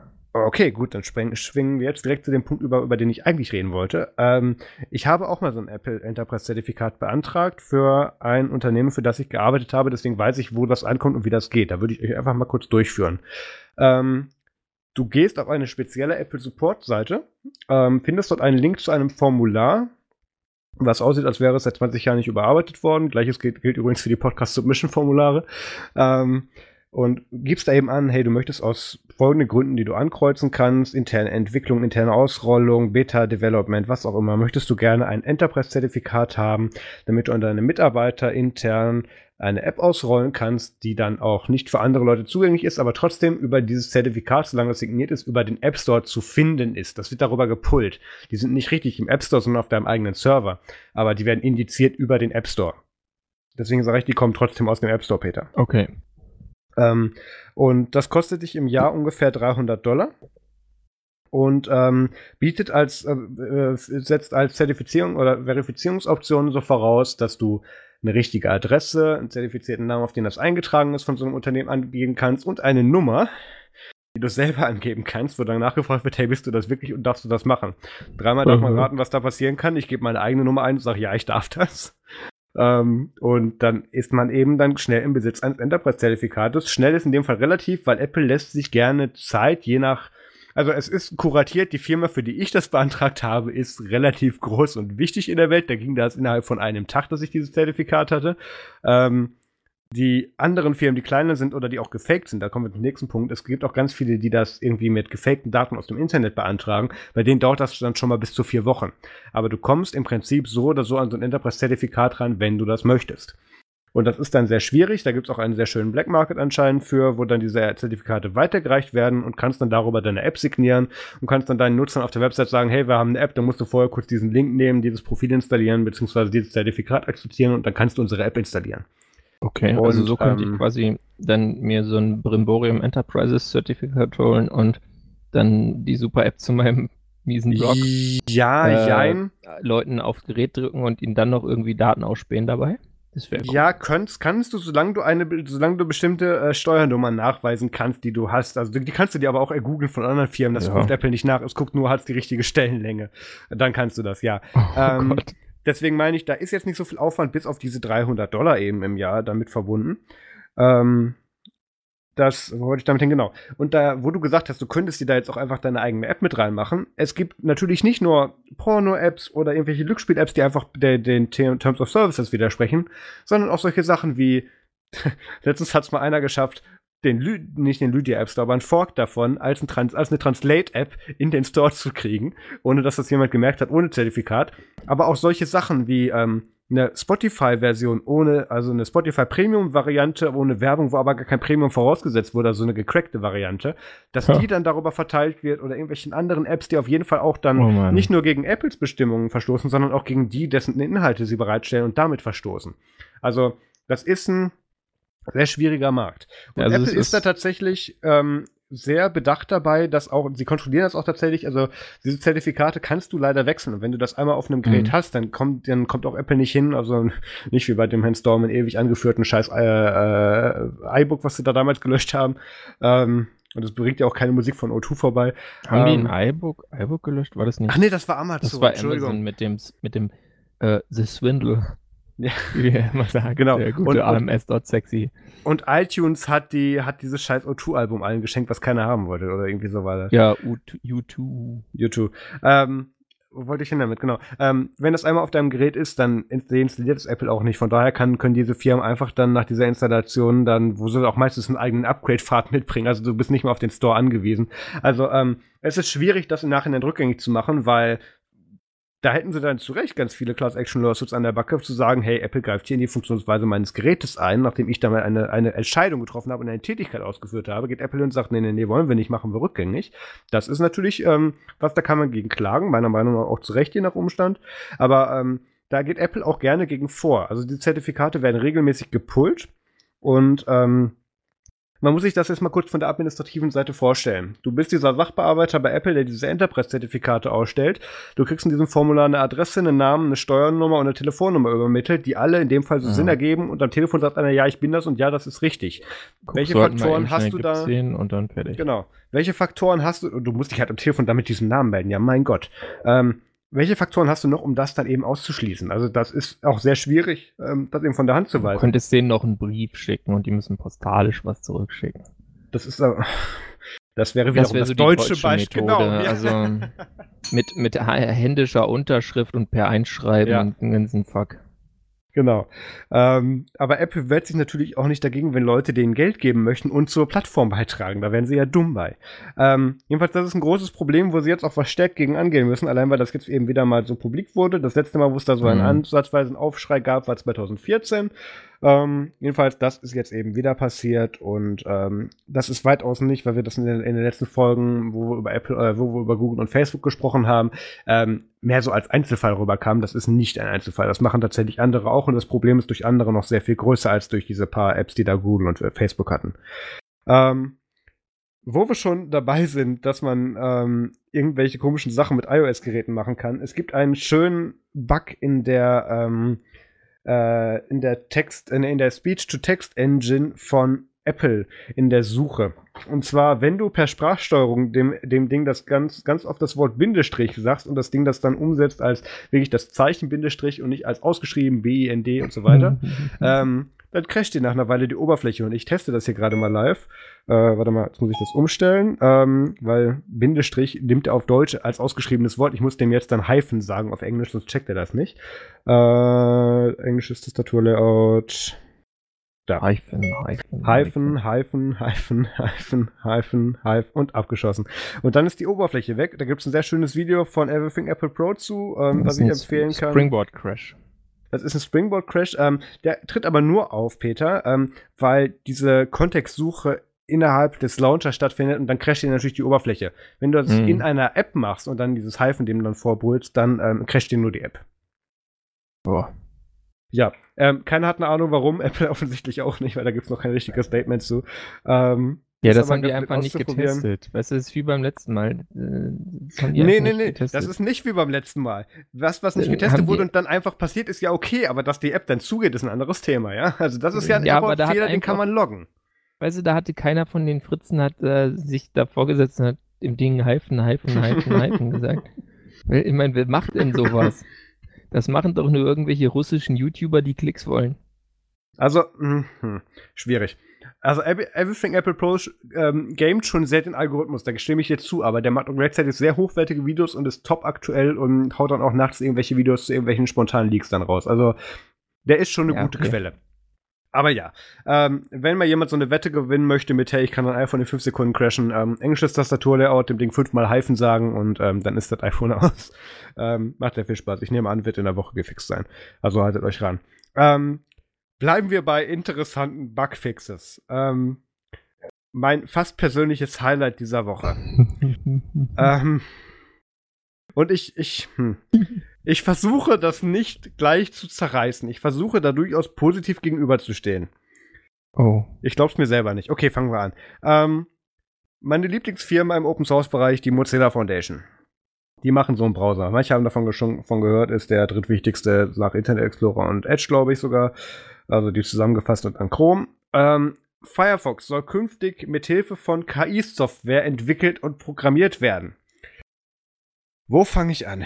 Ähm, ach ja, genau. Das Tool zu dieser Entwicklung kommt von Ubisoft. Also Ubisoft ist bekannt ja. für diese bugfreien Spiele, was die zu Release rausbringt. Ja, der, was ähm, ich da von denen gezockt habe, war anders als bei den ganzen anderen Spiele-Schmieden immer komplett bugfrei.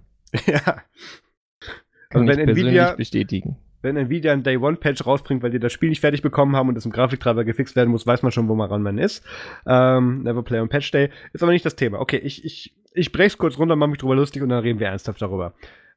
Firefox hat sich gedacht, ähm, so Marcel Davis-Style, wir sind mit der Rettung des Klimawandels, des Urwalds und so weiter noch nicht genug beschäftigt, wir müssen jetzt auch noch die Browser-Szene retten ähm, und werfen dann erstmal Nein, Facebook vor. das offene Web. Das offene Web, Entschuldigung, das ist ja ein patentierter Begriff von denen. Ähm, jedenfalls, was die hier machen wollen, ist, dass die die Entwicklung von Firefox, also wirklich das stumpfe und dumpfe Code schreiben, ähm, insofern dann eben mit Machine Learning und KI unterstützen wollen, dass bestimmte Fehler, die ein Pattern darstellen, und das kann schon sein, nach so viel Zeichen, nach dem Klassenaufruf, zum Beispiel ein Semikolon zu vergessen oder so, solche Sachen, dass man daraus eine Mustererkennung macht und dann schon bei der automatischen Codeprüfung feststellen kann, da wird wahrscheinlich was falsch laufen. Guck dir das nochmal an. Und das soll dann, wenn ich es richtig verstanden habe, von diesem Tool von Ubisoft, was die auch im Einsatz haben, dann automatisch auch ersetzt werden.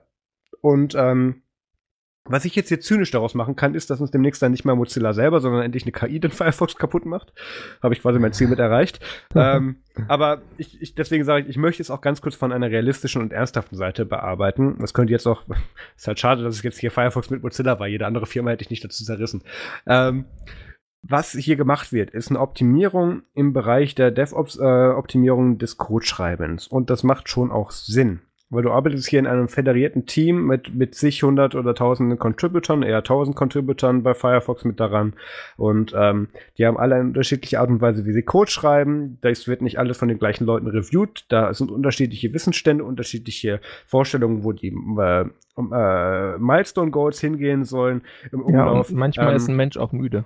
Ja, es passieren zwangsläufig Fehler, will ich damit sagen. KI ist hin wollte. Der Maschine ist nie müde. Maschine muss nie schlafen, ja. Ja, ähm, ist, so. ist, auch richtig so, genau. Und da soll es von eben dieser Mustererkennung mit KI, also ich, ich finde immer noch, das ist eine if-else-Schleife, aber ist egal, ähm, sollte eben, lass uns nicht darüber reden. aber Soll- anders, anders Ja, angelegt. ich, ich weiß. Eine anders Ähm, angelegte if-else-Schleife, aber ich stimme dir zu. Okay, danke. Ähm, soll eben, aber Mustererkennung ist einfacher zu verstehen im Kopf, deswegen sage ich das so. Soll eben darüber erkannt werden und darüber dann behoben werden. Und ähm, ganz realistisch betrachtet, in, bei bestimmten Kunden setzen wir ähnliche Technologie ein und ich habe das bereits in Aktion gesehen und ich glaube auch das Tool, auf dem das von Ubisoft äh, basiert, beziehungsweise Ubisoft hat das dann an, an meinen Kunden dann sublizenziert, wenn ich das richtig verstehe. Ähm, das hat schon einen gewissen Mehrwert. Andererseits habe ich den Quellcode von Firefox halt schon mal gesehen.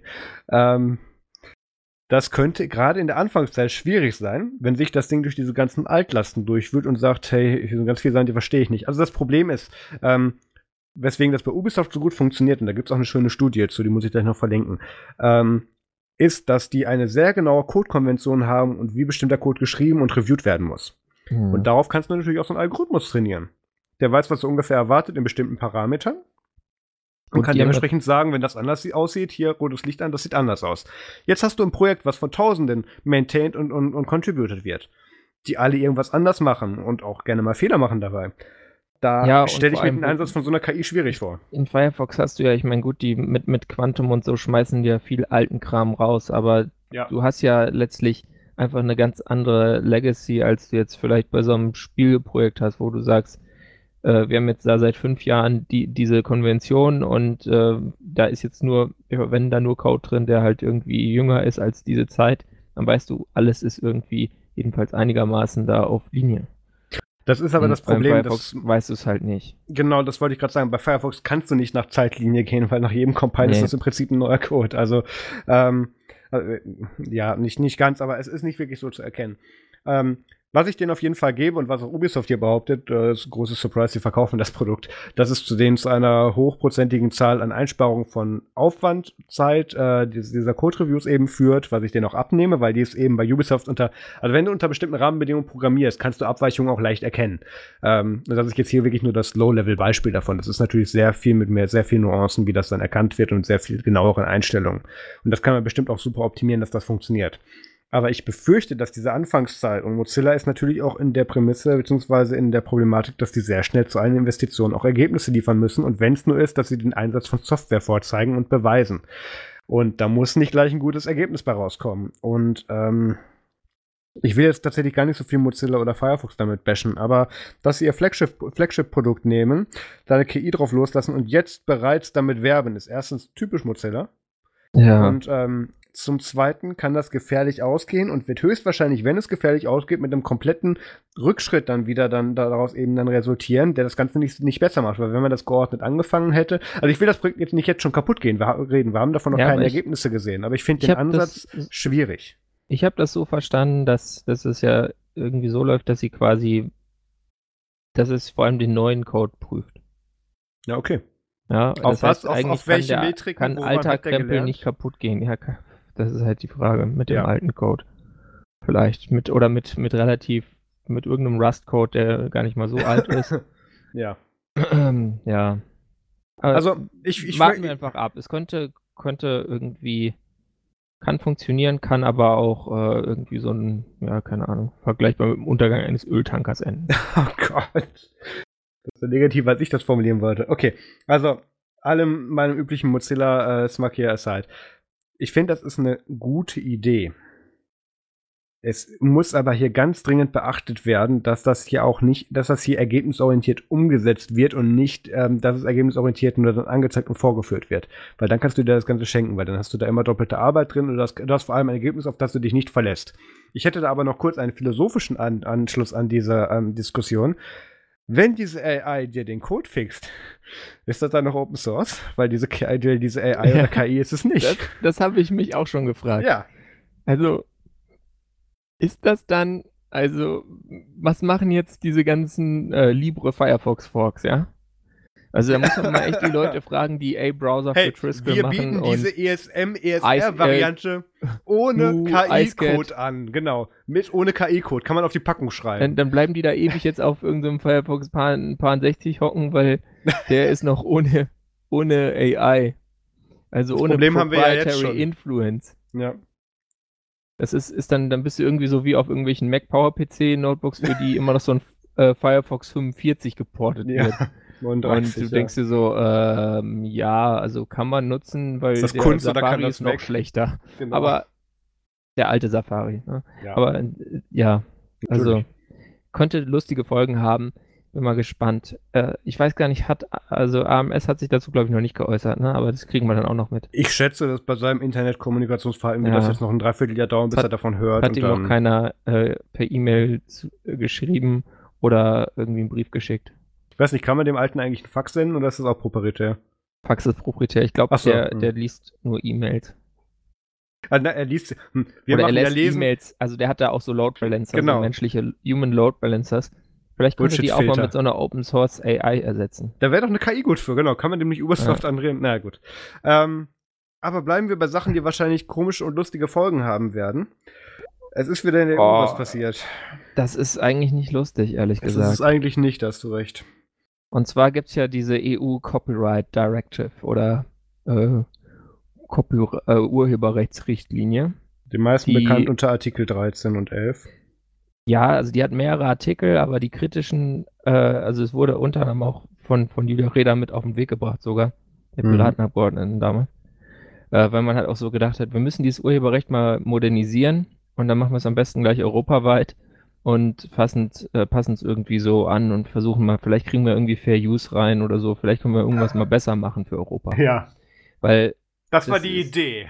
das war die Idee. Turns out, es gibt so Lobbying, äh, unter anderem von so äh, führenden deutschen äh, Zeitungsverlagen. Äh, und also da gibt es einen, der hat so eine Vier-Buchstaben-Zeitung und noch so eine andere Vier-Buchstaben-Zeitung mit weniger großen Lettern. Welt? Das wäre die zweite, ja. Und, und, und vor allem der Nachname von dem Gründer ist wie eine Schachfigur. Aber wow. zum Punkt. ja. Äh, jedenfalls gibt es dann da verschiedene, diese Richtlinien haben immer Artikel, da steht extrem viel Text drin und es ist eigentlich schier nicht zu lesen. Also EU-Richtlinien sind so an äh, Gesetzesding äh, äh, oder an Gesetzgebung eigentlich immer das, das, äh, ja, das äh, ultimativ Schlimmste. Vor allem, weil die auch dann immer so viele Sprachen übersetzt werden und dann wird es später noch was. Aber gut, da erzähle ich jetzt aus einem anderen Bereich. Und äh, es gibt zwei Artikel, die da jetzt besonders problematisch sind. Das eine ist Artikel 13, das sind die Upload-Filter. Und da hat äh, der deutsche ähm, ja, Parlament Negotiator, schreibt jetzt, glaube, Julia Reda auf ihrem Blog, das der deutsche Begriff war, habe ich, hab ich vergessen. Aber der, der ist quasi da der Sch äh, Chef, äh, Unterhändler für, des Parlaments für dieses Projekt. Also der ist irgendwie so eine Art Parlamentsbeauftragter. Das ist einer von der EVP oder CDU. Und äh, der hat einen Deal, den Frankreich und Deutschland äh, ausgehandelt haben, akzeptiert und danach kriegen wir tolle Upload-Filter. Äh, die, bedeuten, dass äh, kommerzielle Seiten und Apps, auf denen äh, Nutzer ja, Content posten können, äh, ja, Best Efforts oder ja, also ernsthaft versuchen müssen, äh, Lizenzen zu kaufen für alles, was Nutzer möglicherweise uploaden können. Ja. Also für allen urheberrechtsgeschützten Inhalt in der Welt. Ja? Also äh, ist schon mal, geht schon mal gar nicht. Äh, Fun Fact, gibt, das betrifft sogar die Nutzung und die Libresum. Ähm, gibt, weil da tatsächlich auch die Kommentarsektion drunter fällt, weil du kannst Ja. du ja auch ganze Abhandlungen, gut, Goethe ist es jetzt nicht mehr, aber ähm, Nee. was auch immer drunter posten. also ähm, bitte postet nur gemeinfreien Content. Bitte ja. Oder lasst es gleich bleiben und bezieht euch auf den Content, das wäre mir wesentlich lieber, weil ihr könntet auch gemeinfreie Sachen runterschreiben, Einfach das wäre mir so. dann egal. Ein Anfang von irgendwie Faust. Können wir, können wir gucken, wer bis hierhin zuhört. Der Erste, der mir irgendwie was aus Goethes Faust demnächst dann unter diesem Podcast postet, Ja, der kriegt bitte. eine Menschen im nächsten Podcast. Das, das wird lobend erwähnt. Genau. Äh, es gibt natürlich dann Ausnahmen für kleine, das sind äh, welche mit Umsätzen unter 10 Millionen Euro. Äh, Oder deren 5 Millionen Unique Visitors im Monat. do- ja, unter 5 Millionen Visitors und äh, welche, die jünger sind als drei Jahre. Aber es sind halt nicht alle diese Bedingungen zusammen. Und wenn du eine dieser mm, Bedingungen reißt und äh, dass du mal 5 Millionen Visitors irgendwie knackst, Ja, das kann dir schon passieren. Ne? Da hast du einmal eine gute Story und dann bist du da am, Nochmal wichtige am Arsch als Nachfrage. kleines Blog. Sind das 5 Millionen im Monat oder im Jahr? Im Monat die 5 Millionen. Okay, weil im Jahr hätten wir die schon geknackt, nämlich. Nee, also Das wäre und falsch. ich glaube vom Umsatz sind wir auch noch unter 10 Millionen Euro. Knapp drunter. Last time you checked, right? Ähm, und es gibt auch noch nicht drei Jahre. Also momentan ist Nerdzoom eigentlich noch so einigermaßen raus. Also Nee, wir haben wir ja, noch keine Upload-Filter. Äh, Also das, es wäre debattierbar im Falle, dass es jemand mit äh, Sachen macht, die auf jeden Fall menschenswert dann eben sind. also wir ähm, müssen nicht lizenzieren, sagen wir es so.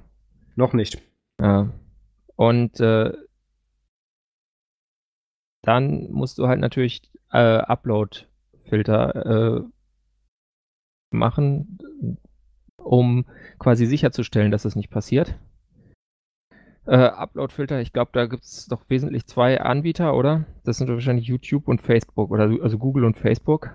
Die Ist, äh, Plattformen, die auch ein, an, an sich sehr problematisch. Ja, aber kann man kurz sagen, warum die das sind? Und das ist gar nicht mal so verkehrt, warum die das sind. Also, dass sie dazu auserwählt Ne, wurden, ist das, das, halt größere Problem. entwickelt. Nein, nein, nein, nicht nur das. Die haben, also ja, natürlich auch, aber die haben das größere, das das, das größte Dataset an Referenzmöglichkeiten, um das Ja. eben auch realistisch durchzusetzen. Eine kleine Schmiede, bei der kein Traffic durchgeht, was willst du da für einen Filter reinsetzen von den drei Sachen, von denen die schon gehört haben? Ja, ganz klar. Google und Facebook, ich sag sogar, Facebook ist da definitiv der kleinere Anteil als Google, ähm, die natürlich eine realistische Chance haben, da auch ein, gut, der EU was vorzuzeigen, wo sie sagen, ja, das erfüllt unsere Anforderungen, ist jetzt nicht so schwer, wie wir gelernt haben, aber ähm, da auch was Realistisches durchzubringen. Deswegen ist da eben Google und Facebook so auserwählt worden, was Fun Fact gleicherweise auch die Firmen sind, von denen wir sagen, denen sollen wir weniger Daten geben. Hat super funktioniert. Ja, funktioniert super. Also läuft, läuft in Brüssel. Und das ist das eine Problem. Das ist ja schon schlimm genug und vielleicht können wir da auch noch äh, später darauf eingehen. Aber ich will noch kurz zum zweiten Problem erstmal kommen und das ist die Linksteuer. Das ist quasi so, ja, so ein übles Leistungsschutzrecht äh, und dann geht's halt quasi reproducing more than single words or very short extracts of news stories will require a license. Ja. Fun Fact, Also- sind wir auch von betroffen. Sind wir von betroffen mit dem Podcast, äh, Nicht nur, nicht nur mit der, den Shownotes? ja genau, hauptsächlich schon wenn wir den kompletten Shownotes. Titel wiedergeben, sind wir da drin. Darf ich das ganz kurz ausführen, wie, wie mich das im Kopf fertig macht? Ähm, das ist einerseits so, wir geben natürlich, also die Konvention, die wir haben, wenn wir was im Podcast verlinken, ist, wir nehmen die Überschrift, also das Title Tag des HTML, der des HTML-Codes auch von einer Website, auf die wir verweisen, also Heißartikel Y, Dollar Titel. Und ähm, das wäre schon abgedeckt vom Leistungsschutzrecht, weil, ähm, was, was fairerweise abgedeckt ist vom Leistungsschutzrecht, weil es ist die gecraftete Überschrift dieses Artikels, kann man sich über sechs bis zehn Wörter streiten, wie man möchte, ist egal. Aber das wäre dann in dem Fall schon lizenzierungspflichtig. Und ähm, so scheißegal das ist, wenn wir in unseren Podcast-Shownotes dann sowas nicht mehr verlinken könnten, beziehungsweise wir müssten es dann direkt verlinken und hoffen, dass die, wir dürften nur noch die heiße Short-URL nehmen, weil da nicht der Titel in der URL steht. Ähm, aber was viel bescheuerter ist, man stelle sich vor, die gleiche Firma, bei dem wir unsere Upload-Filter herholen sollen, Google, ist jetzt nicht mehr erlaubt, wenn wir nach Themen suchen, dir den Titel anzuzeigen eines Suchergebnisses ohne Lizenz, wenn du einen Artikel suchen möchtest. Also du kriegst dann, du, sie dürfen dir nicht das anzeigen, was du suchst Ja. im weiteren Sinne. So funktioniert kontextbasierte Google- Suche ohne Lizenz. Google wird das wahrscheinlich nicht so schlimm treffen. Wir Ja. haben ja in Deutschland schon Leistungsschutzrecht und wer hat als erster eine Ausnahme bekommen? Google. Ja. Obwohl sich das vor allem gegen Google richten sollte, weil Google Also, gesagt hat, ja, Spoiler, fuck you, das dann war linken wir jetzt- halt nicht mehr auf euch. Das war jetzt ausgeführt meine Ansicht, wenn man diese, um, wenn man diese Sachen konsequent Ja. umsetzen würde. Ja, da hast du recht, dann hätten wir, also das wären so Suchmaschinen, das wäre echt Kafkaesk, da hätte es irgendwie so, vielleicht mal Das wäre ein aber schon geil. Wort Wir geben euch weniger Info und, Und- ihr dürft nur die alten weiterverwalten mit euren Filtern. und dann so ein Link, dann siehst du irgendwie die URL und so zwei, drei Stichworte, aber auch so ohne, dass es Nee, nee, Stichworte wären schon wieder zu viel. Kategorisierung Ja, kann man bestimmt zwei, auch drei lizenzieren. Stichworte kannst du machen. Aber dann können wir wieder Ja. E-Links benutzen, weil dann kannst du eh nichts mehr anzeigen in der Suche. Ja, das wäre cool. Ja. Hammer. Ja, ich freue mich auf die Zukunft. Wird cool. Danke, EU. Ähm, Ja, also es gibt natürlich Widerstand. Ja. Ja, komischerweise gibt es Widerstand. Ich meine, bei den Upload-Filtern, da, kommt ja, kommen ja auch noch weitere Probleme zu, dass diese Dinge einfach auch nicht funktionieren und dass du dann auch kein, wenn dann dein Content da gefleckt wird, hast du ja auch keinen keinen Rechtsweg dagegen, weil es sind ja private Firmen. Also du kannst natürlich privatrechtlich was einstrengen, aber das dauert lang, du brauchst einen Anwalt und so weiter. Also die, die, das schränkt einfach die, die Meinungsäußerung im Internet drastisch ein und macht äh, ja kleine Publikationen, kleine, kleine Publikationen das Leben sehr schwer. Die Sehr guter Stichpunkt, ganz kurz. Wird es nicht so treffen. Ganz kurz Und deswegen waren heute in Köln schon Leute auf der Straße. Auch zu Recht. Und das müssen mehr werden, damit sich das noch dreht, was ich aber leider nicht glaube, weil verhältnismäßig viel Einspruch bereits im Vorfeld kam und der hat leider auch zu nichts geführt. Aber man sollte lieber versuchen und danach scheitern. Aber der Punkt ist, ähm, wo du gerade Content ID gesagt hast. An uns ist natürlich auch die Geschichte mit äh, Vox Media, The Verge und äh, äh Bitwig Ultra beziehungsweise Kyle ähm, mit mit den The Verge PC Build Video nicht nicht äh, ist nicht an uns vorbeigegangen.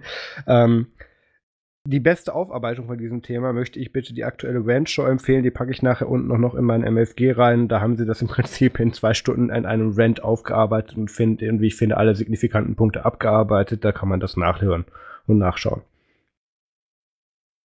Gibt es noch was zum Leistungsschutzrecht? Beziehungsweise ich, EU ich möchte lieber nichts mehr dazu sagen. Es reicht gesagt. auch tatsächlich, ja. Es ist, es ist sehr, sehr schlimm. Ich weiß nicht, wenn ihr, wenn ihr gut argumentieren könnt, ruft vielleicht mal die eure Europaabgeordneten an oder so. Irgend, oder schreibt ihnen persönliche E-Mails. Es gibt dann bestimmt wieder diese Plattform, wo man das automatisiert tun kann, aber bitte Text anpassen, weil sonst fühlen die sich auch nur zugespammt von so einer Armee von Bots. Genau, so Das sind ja Leute, die, die das, das einfach nicht verstehen mit dem Internet. Ich weiß gar nicht, ich glaube, Dirk von Gehlen hatte irgendwo geschrieben, äh, dass es halt, äh, dass es einfach die Leute sind, die so neben dem Pool sitzen. diese EU-Parlamentarier und wir sind halt so die Leute im Wasser und für uns macht es einen Unterschied, ob Wasser im Pool ist oder nicht, aber die sitzen halt nur daneben und äh, checken es einfach nicht. Leider. Ja. Es ist, es ist einfach sehr bedrückend. Also ich finde es einfach nur traurig. Das macht mich auch gar nicht wütend, das macht mich einfach traurig. Es ist es in der Tat, weil ähm, das ist wieder so Stuttgart 21 in Anführungszeichen absehbar gewesen in den letzten zehn Jahren. Dann hat sich angefangen, was dagegen zu tun und dann entgegen aller Logik wurde sich dagegen entschieden auf Grund von Unverständnis oder Nichtverständnis der Auswirkungen und wir dürfen das dann über die nächsten Jahre wieder ausbaden. Der altbekannte Spruch, es muss erst schlimmer werden, bevor sich etwas verbessert, wird hier, glaube ich, auch wieder zum Tragen kommen. Und ähm, die Frage ist nur, für welche Lobbyorganisation sich es dann verbessert und ich befürchte, es werden wieder nicht wir sein. Dann müssen wir uns besser organisieren. Bildet Banden. Egal. Nee, ja, ja. Ich möchte nicht zu politisch werden, aber es fängt damit an, dass wir da die richtigen Leute hinschicken. Ja. Okay, aber lass uns bitte damit aufhören. Da können wir echt eine eigene Sendung mit voll machen. Und wo ich jetzt gerade bei Linux war, können wir eigentlich schon zu den Events überleiten? Das ist an uns herangetragen worden, nämlich die, was mein Tab, da, die, drei, die 18. Augsburger Linux Infotage, beziehungsweise man sollte sagen der 18. Augsburger Linux Infotag, ähm, weil das ist nur ein einziger Tag, nämlich Samstag, der 6. April 2019 und das wurde mir eingereicht vom Anian, weil ich sag mal Anian Z, ich weiß nicht, ob er seinen ganzen Namen hier hören möchte, ähm, da wird unter anderem noch, äh, also es ist noch ein Call for Paper, Call for Participation, Workshops werden noch gesucht und ähm, auch beim Orga-Team besteht noch Unterstützungsbedarf und da kann man sich gerne melden unter äh, luga.de slash Aktionen slash LIT-2019. Link dazu auch natürlich in den Shownotes und ähm, das ist ein Event, äh, ich weiß nicht, ob ich es dahin schaffe, aber Peter hat schon vorhin vor der Aufnahme angemerkt, da könnte er vielleicht hin. Ja, da habe ich Zeit. Kannst du ja, da kannst du ja von da dann berichten. Fahr ich da mal hin. Wir werden es wahrscheinlich nicht auf die, oder ich werde es wahrscheinlich nicht auf die, äh, auf den Linux-Infotag in Augsburg schaffen, aber auf die Chemnitzer Linux-Tage, äh, die ich jetzt praktischerweise nicht die sind zwei Wochen vorher. Genau, die ich jetzt praktischerweise nicht im Doc stehen habe. Ich Oder? google mir nee, schnell das Datum. Mehr noch, drei wahrscheinlich. Und 16. Ähm, 17. März. 16. 17. März 2019, ganz genau. Da werden wir auch sein. Und äh, beziehungsweise ich werde da sein mit dem Pierre und noch ein paar anderen. Äh, Jonas hat heute confirmed, auch aus dem Nerd zum Team. Das freut mich sehr. Ähm, genau, da wird es sehr spannend, werden wir natürlich auch von berichten. Dann kommen wir zum WTF der Woche, wo wir tatsächlich diese Woche wieder einen schönen Teilnehmer haben. Nämlich eine kreative Auslegung der, der Straßenverkehrsordnung in Deutschland. Ähm, es gibt ja solche Ruhezonen und Lärmschutzzonen mit so Lärmwänden, wo man sich dann an so ein Tempolimit, ich weiß, in Deutschland, in Deutschland ein sehr umstrittenes Wort, an so ein Tempolimit halten muss. Und Schnappatmung setzte ein. Und ähm, da ist es dann ja so, dass ähm, da dann Autos nur so schnell fahren dürfen, damit sie nicht so viel Lärm machen. Das ist ja auch logischerweise zu erklären, auch für Leute wie mich, die keinen Führerschein haben. Aber als Leute, die so bescheuert sind und mal für Tesla gearbeitet haben und deswegen Elektroautos mögen, wie auch ich, würde ich dann denken, dass ich davon natürlich nicht betroffen bin. und ein Fahrer in zwei Brücken, beziehungsweise da das Oberlandesgericht entschieden, ähm, hat sich in einer Tempo 100 Zone mit 174 Stundenkilometer inklusive Abzug der Toleranz erwischen lassen. Hups. Wenn schon, denn schon. Also ja, Teslas können so schnell fahren, stelle ich gerade fest, zum zweiten. Äh, das sind aber die Dual-Motor-Variante. Ist auch egal. Ähm, hat, ähm, ist das gefahren und wurde, ich weiß nicht, ob er Beamten vor die, vor die Füße gefallen ist oder ob er, ähm, ob er geblitzt wurde, ist auch völlig egal. Der, der Geschwindigkeitsüberschritt wurde natürlich gemessen und registriert. Und ähm, das ging bis, bis, bis vor das OLG, wie vorhin gesagt. Und da hat dann natürlich dieser Fahrer geltend gemacht, hey, für mich gilt kein Lärmschutz, mein Auto macht keine Geräusche. Und das OLG hat dann auch zu Recht festgestellt, ja, das ist ein Fall, den hatten wir so noch nicht, aber wir legen jetzt hier mal als Präzedenzurteil fest und ich bin überrascht, dass es so lange gedauert hat, ehrlich gesagt. Ähm, hat jetzt dann äh, festgelegt, ja, diese Lärmschutzzone gilt trotzdem auch mit diesem Tempolimit auch für Elektroautos, außer unter diesem Schild mit dem Tempolimit steht dann eben ein Schild, was Elektroautos davon ausnimmt. Also wir hey, haben Schilderwald. Schild. Genau, ich wollte sagen, der, der, Schilderwald in Deutschland wird erweitert. Das ist gut, auch da müssen wir nachhaltig agieren. ähm, ja. Die Schilderbranche freut sich. Das ist richtig. Ähm, ich meine, ich kann einerseits die Argumentation sehr gut nachvollziehen, weil so ein Tesla macht halt echt nicht, oder ich, ich unterstelle mal, dass das ein Tesla war, weil äh, ist auch völlig egal. Also ein Elektroauto macht dann außer ein bisschen Elektrogesumme nicht viel Lärm. Meinst du, es war kein Renault Twizy? Es wird wahrscheinlich keine Zoe gewesen sein. Also, ähm, dass die 174 km/h. Ach, ja, reden wir nicht drüber. ähm, das versteht, glaube ich, keiner außer uns. Ja, ähm, googelt mal Renault Twizy, dann wisst ihr, warum ich lache. Ja. Ähm, genau, soviel zum WTF der Woche. Dann kommen wir zum MFG Musikfilm Game Tip. Peter. Ja, ich äh, habe tatsächlich mal ein Game zu empfehlen. Zwar habe ich das heute uh. schon gezockt. Und zwar hatte Max das schon empfohlen und ich hab, bin eben schon in der Vorrede drauf eingegangen, deswegen nur ganz kurz. 0 AD. Okay. Einfach mal ausprobieren vielleicht. Kann man machen.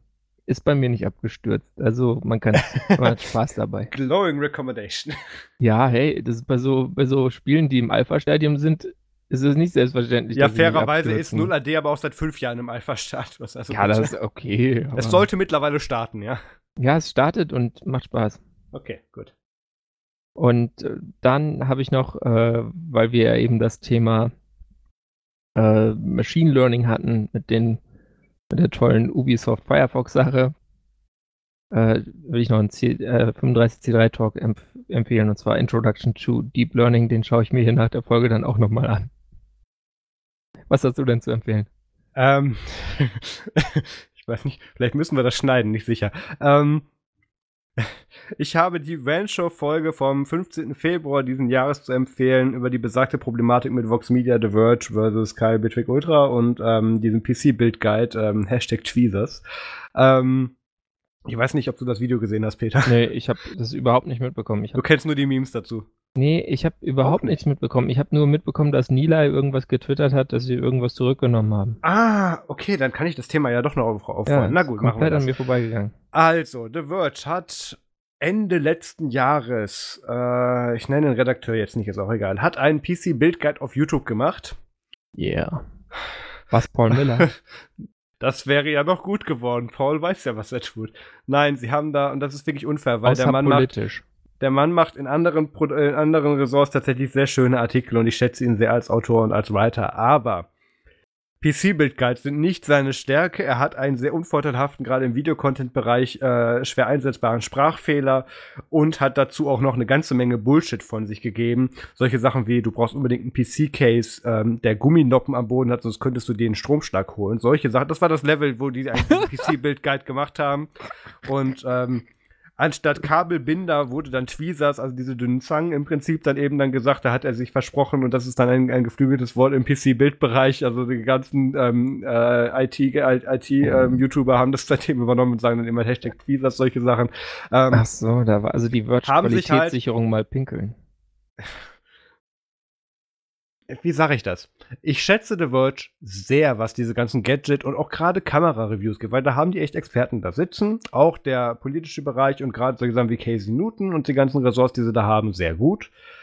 Aber was Hardware-Kernkompetenz betrifft, würde ich jetzt nicht zuerst The Verge aufmachen. Und das hat man leider in diesem Video gemerkt. Nee, da gehst du an Nantec oder so. Ja, und da geht dann auch kein anderer für was anderes hin, sondern das ist halt deren Kernthema. Und The Verge hat das halt da versucht, weil sie gemerkt haben, aha, guck mal, drei Jahre zu spät zum, zum Konzert erschienen, wir fangen jetzt mal mit PC-Kites auf YouTube an und haben sich halt damit kolossal auf die Fresse gelegt. Und, ähm, drei Jahre, die gibt's doch bestimmt schon seitdem es YouTube gibt. Sehr viel länger, also was, ich weiß, wann gucke ich Linus Tech Tips? 2013, 14, also na, ist auch ja. jedenfalls, also sie haben sich kolossal damit auf die Schnauze gelegt, sie haben nach einer Woche die Kommentare abgeschaltet und irgendwann war das Video plötzlich nicht mehr aufzufinden. Und ähm, äh, Bitrikal, beziehungsweise ähm, sein, sein ähm, Satire-Charakter Lyle, der einen, weil er ist ja halb asiatisch, hat einen chinesischen, mit gebrochenem Englisch sprechenden Menschen dann eben da imit imitiert, der ein React zu diesem Video gemacht hat. Und per DMCA oh, haben die dann ein Copyright-Notice und einen Takedown bekommen für dieses, für dieses Video. Und ähm, ich will es nicht zu sehr auseinandernehmen. Short-Version, und das kann man gerne diskutieren, beziehungsweise muss man nicht mit mir diskutieren, kann man da gerne mit Linus Tech Tips machen. Sie haben sich dazu geäußert und haben da ein Statement rausgehauen in der Vent-Show, was ich eins zu eins unterschreiben würde. TLDA davon ist, ähm, The Verge ähm, hat damit ähm, definitiv die die Graubereiche von Fair Use ausgereizt und hat da dementsprechend dann unzulänglich reagiert. Das Video war eine Persiflage an das Originalvideo. Sie haben damit keine Rechte verletzt. Es war eine nicht nur wiedergegebene äh, Fassung des Originalvideos, sondern mit Kommentar und mit Schnitten dazwischen. Dementsprechend war es keine 1 zu 1 Abbildung, die nicht mehr unter Fair Use, sondern einfach unter Copyright Claim fallen würde. Also diese ganzen Sachen, ich war da ja selber aktiv. Auch meine Musikvideos damals wurden von anderen Leuten wieder hochgeladen. Ich kenne mich jetzt mit diesem Copyright Claim tatsächlich einigermaßen gut aus, weil ich das selber damals in Anspruch genommen habe. Und The Verge bzw. Vox Media, das ist die Firma dahinter, hinter The Verge als Medium, ähm, haben sich da eben gegengestellt und haben halt dem ein, ein, ein nicht einen Copyright Strike, sondern einen Content ID Claim gegeben und haben sein Video ähm, geowned und eben getakedownt. Und ähm, das ist eine schwierige Sache und äh, Bitwig bzw. KW Ultra hat da auch dann Recht bekommen. Das Video ist wieder online. Und so sehr ich Verge als Plattform und gerade den Vergecast als Medium schätze und ich höre den wirklich sehr gerne und ich finde es auch sehr schön, weil auch Nilay Patel ähm, gerade auch im Bereich Copyright äh, hat er damals ja, ist er, war ja eigentlich mal Copyright Lawyer ähm, ja. in dem Bereich, aber ich stimme in dem Fall nicht mit seiner Meinung überein. Das kann einerseits meine verblendete Ansicht als Content Creator sein, der damals von dieser Materie auch betroffen war. Ich habe damals ja auch eine Parodie gemacht, für die ich damals auch richtig angegriffen wurde und gewonnen habe. Da können wir ein andermal drüber sprechen. Ähm, als auch eben ähm, hat er da eben einfach komplett aus dem Kontext heraus falsch reagiert und hat sich da auf Twitter auch Blößen gegeben. So nach dem Motto mit, ja, der hätte auch uns einfach anschreiben können, ob er so ein Video machen darf und äh, was, was nicht in The Verges Entscheidungsbereich liegt, wenn jemand sich entscheidet, unter Fair Use diesen Content zu benutzen. Das muss der nicht mit dieser Parent Company abklären und hat das eben alles darauf begründet. Und nachdem es eben öffentlich genug ähm, Kritik ja. daran gab, haben sie diesen Copyright Claim zurückgezogen. Da kamen auch tatsächlich nicht nur diese Automatismen, sondern tatsächlich Menschen bei YouTube und Google wurden da involviert zu. Also das ging schon hoch. Ähm, und jetzt das Spannende. Ich empfehle aus diesem Grund diese Folge YouTube, YouTube Copyright Out of Control ist der Titel von der Van Show vom 15. Februar 2019, die spannenderweise aktuell nicht erreichbar ist auf YouTube. Ja. Dieses Statement enthält. Ähm, ich glaube aber eher, dass das daran liegt, dass. Bei äh, mir spielt's. Bei dir spielst wieder, okay, dann ist das bei mir noch nicht komplett wie encoded, weil ähm, ich mhm. glaube gesehen zu haben, ich habe mir die Folge heute Morgen angeschaut, dass der, äh, dass der nette Herr Sebastian ähm, versehentlich eine Adresse geleakt hat, die da nicht hätte sein sollen. Dementsprechend schnell war auch der Screenshare wieder weg. Ist aber auch egal. Da ist, das ist im Prinzip ein ganzes Statement zu dieser Sache, wo es auch nochmal genau aufgerollt wird. Kann ich sehr empfehlen, wer sich dazu interessiert. Ähm, das andere ist, und jetzt muss ich mich doch mal wieder setzen, jetzt kann ich es ja verraten, ich habe die ganze Folge im Stehen moderiert. Ähm, yeah. Ich habe die interessiert keinen, bringt auch keinem was außer mir, ne? Ähm, die äh, The Grand Tour, die Opening Scene, ähm, möchte ich mal ganz kurz beschreiben. Ist auch eins meiner persönlichen MFG-Highlights, beziehungsweise ich habe mir das dieses Jahr nochmal angeschaut, äh, dieses Jahr, gestern nochmal angeschaut und war echt begeistert davon. Ähm, wie sehr da auch emotional für jemand, der sich für Autos einfach nur interessiert, außer da steht Tesla drauf, wie sehr mich das auch emotional berührt hat, dieses scheiß Video, dieses Opening, diese Opening-Scene. Ähm, The Grand Tour, also eben von äh, äh, Richard Clarkson, Richard Hammond, äh, äh, Quatsch, Jeremy Clarkson, Richard Hammond und James May. Diese Autoshow, die aus Top Gear eben hervorgegangen ist, nachdem der Herr Clarkson da rausgeschmissen wurde. Und das war ja, die haben da ja 15 Jahre lang, fast 15 Jahre lang diese Show gemacht und waren dann eben für ein Jahr weg oder zwei und haben dann nach Top Gear auf Amazon Prime Video mit äh, The Grand Tour weitergemacht. Und die erste Folge hieß zu Recht The Holy Trinity, weil die ja zusammen eine so eine eindrucksvolle Dynamik haben, wie sie auch Leute mitreißen können und was sie an Unterhaltungswert liefern, was ich einfach auch bestätigen kann, was auch Leute anspricht, die sich nicht für Autos interessieren. Da reicht schon die Dynamik der drei, dass ich mir das anschaue, deswegen, um es kurz in Relation zu bringen. Und die haben Kann da ja auch sein, dass die dich umdrehen. Ne? Ich, ich wette, dass du irgendwie jetzt anfängst, einen, Führerschein zu machen und dir dann so ein Benzinauto kaufst, wenn du es noch alles Ähm, durchguckst von denen. ich, ich, 100 werde mir, ich werde mir ganz sicher einen ich wette Benziner 30 kaufen. Cent. Okay, ich, das habe ich hier, glaube ich, sogar. dagegen? Ich glaube, das habe ich hier sogar äh, nebendran noch rumliegen. Ähm, ich, ich wette 30 Cent gerne dagegen, beziehungsweise was heißt dagegen? Da würde ich sowieso verlieren. Die 30 Cent kriegst du von mir eh. Ähm, natürlich werde ich mir, wenn ich meinen Führerschein habe, einen Benziner kaufen, weil gleich den Tesla wegquatscht. Den, den Benziner muss ich erst einmal um den Baum wickeln und danach kann ich mir ein richtiges Auto kaufen. ähm, als erstes Auto einen Tesla kaufen ist eine scheiß Idee. Ja, Ähm, Schrottauto. Ja. Das wird, auch, Ja. das wird auch nicht große, das wird nichts Schönes, da werde ich nicht stolz drauf sein, da warte ich, bis das kaputt ist und dann gibt's eine so, richtige ein- so ein Kamera. alter rostiger Ford Fiesta. Ah, da krieg ich, da krieg ich jetzt schon Schüttelfrost bei. Ähm, Ja. Wo wollte ich hin damit? Diese Opening Scene von The Holy Trinity, die erste Folge von The Grand Tour of Amazon Prime, haben die so in der Wüste gemacht mit so Burning Man. Es fängt so an mit, dass Clarkson das ähm, gefakte BBC-Gebäude verlässt, seinen Ausweis am Eingang abgibt, ähm, in ein Taxi steigt, es regnet traurige Musik, er fliegt rüber in die USA, steigt da in einen Mustang in so einen Sportwagen ein und ähm, äh, fährt dann über die Autobahn, über den Highway und plötzlich sind dann eben äh, äh, Richard Hammond und James May tauchen dann auf beiden Seiten neben ihm auf, auch mit ähnlichen Wagen. Und dann geht das halt in so eine, ähm, wie hieß, wie hieß der Film, den sie auch in der Wüste mit Autos gemacht haben? Komm nicht drauf. Auch sehr so zerstörerisch. Ich, ich meine, was, ich weiß, was du meinst, aber ich bin ganz schlecht mit Filmtiteln. Ach man, egal. Egal, fahren sie dann eben in Kolonne mit so gefühlt 50, 100 Fahrzeugen dann da eben rum. So eine epische Szene, epische Kamerafahrten, Ja, fahren dann in ein der Hammer. Konzert, in ein Konzert rein. Das, der ganze Soundtrack, den man über das, über das ganze Video bereits gehört hat, wird live auf der Bühne aufgeführt. Ähm, und ist auch tatsächlich eine Original-Live-Aufnahme. Ich habe das BTS dazu gesehen. Ähm, und dann betreten sie eben die Bühne und, und großes Gejubel, weil sie endlich nach den Jahren dann wieder da sind und dieses Stück Fernsehgeschichte online dann fortsetzen. Und ähm, da kriegt man tatsächlich auch Gänsehaut bei. Und was ich Peter extra vor der Aufnahme nicht gesagt habe, ist, und jetzt finde ich wahrscheinlich den Tab nicht mehr. Äh, Ah. genau hier. Wie viel diese Opening Scene gekostet hat. Peter, möchtest du raten? Da da unter anderem äh, sieben Düsenjets durchfliegen. Ach ja, das schon, ist auch noch passiert dabei, äh, by the way. Ja, es, es ist wahrscheinlich so also 10 Millionen. Ja, nicht ganz. Also allein die Opening Scene Ja. von The Grand Tour hat über 3,2 Millionen US-Dollar gekostet.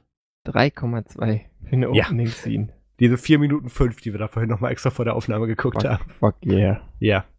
Aber man muss auch sagen, das ist eine Cash-Cow. Und ähm, ich behaupte, es hat sich gelohnt.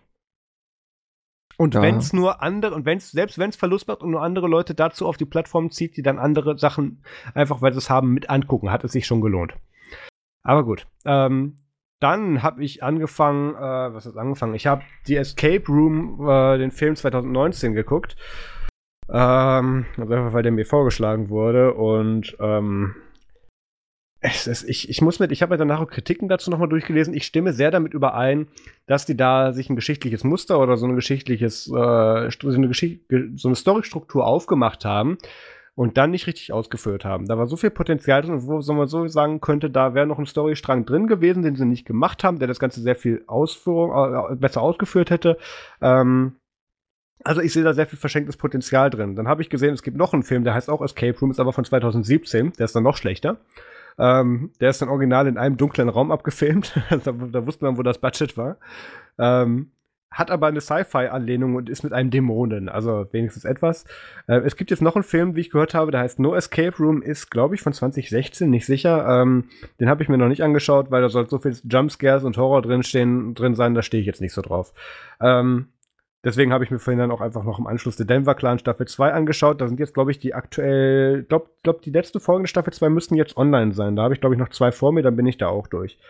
Ähm, ja, das wäre so mein MFG für diese Woche.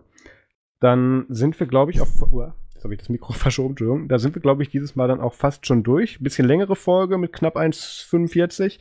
Ähm, wir machen jetzt auf Patreon noch ein paar Minuten weiter und zwar reden wir über thispersondoesnotexist.com und reden auch ein bisschen über Deepfakes und ähm, Ja, guckt einfach mal rüber, äh, patreon.com slash nerdzoom. Ab einem Dollar kann man diese Folgen dann eben anhören. Auch die vorherigen, die bereits aufge aufgenommen wurden und veröffentlicht wurden. Die, ein Dollar ähm, oder ein Euro? Ein Dollar. Ein Dollar. Ein Dollar. billiger. Voll gut. Ja, ich wollte gerade sagen, wir kriegen da nicht ganz einen Euro für, aber ja.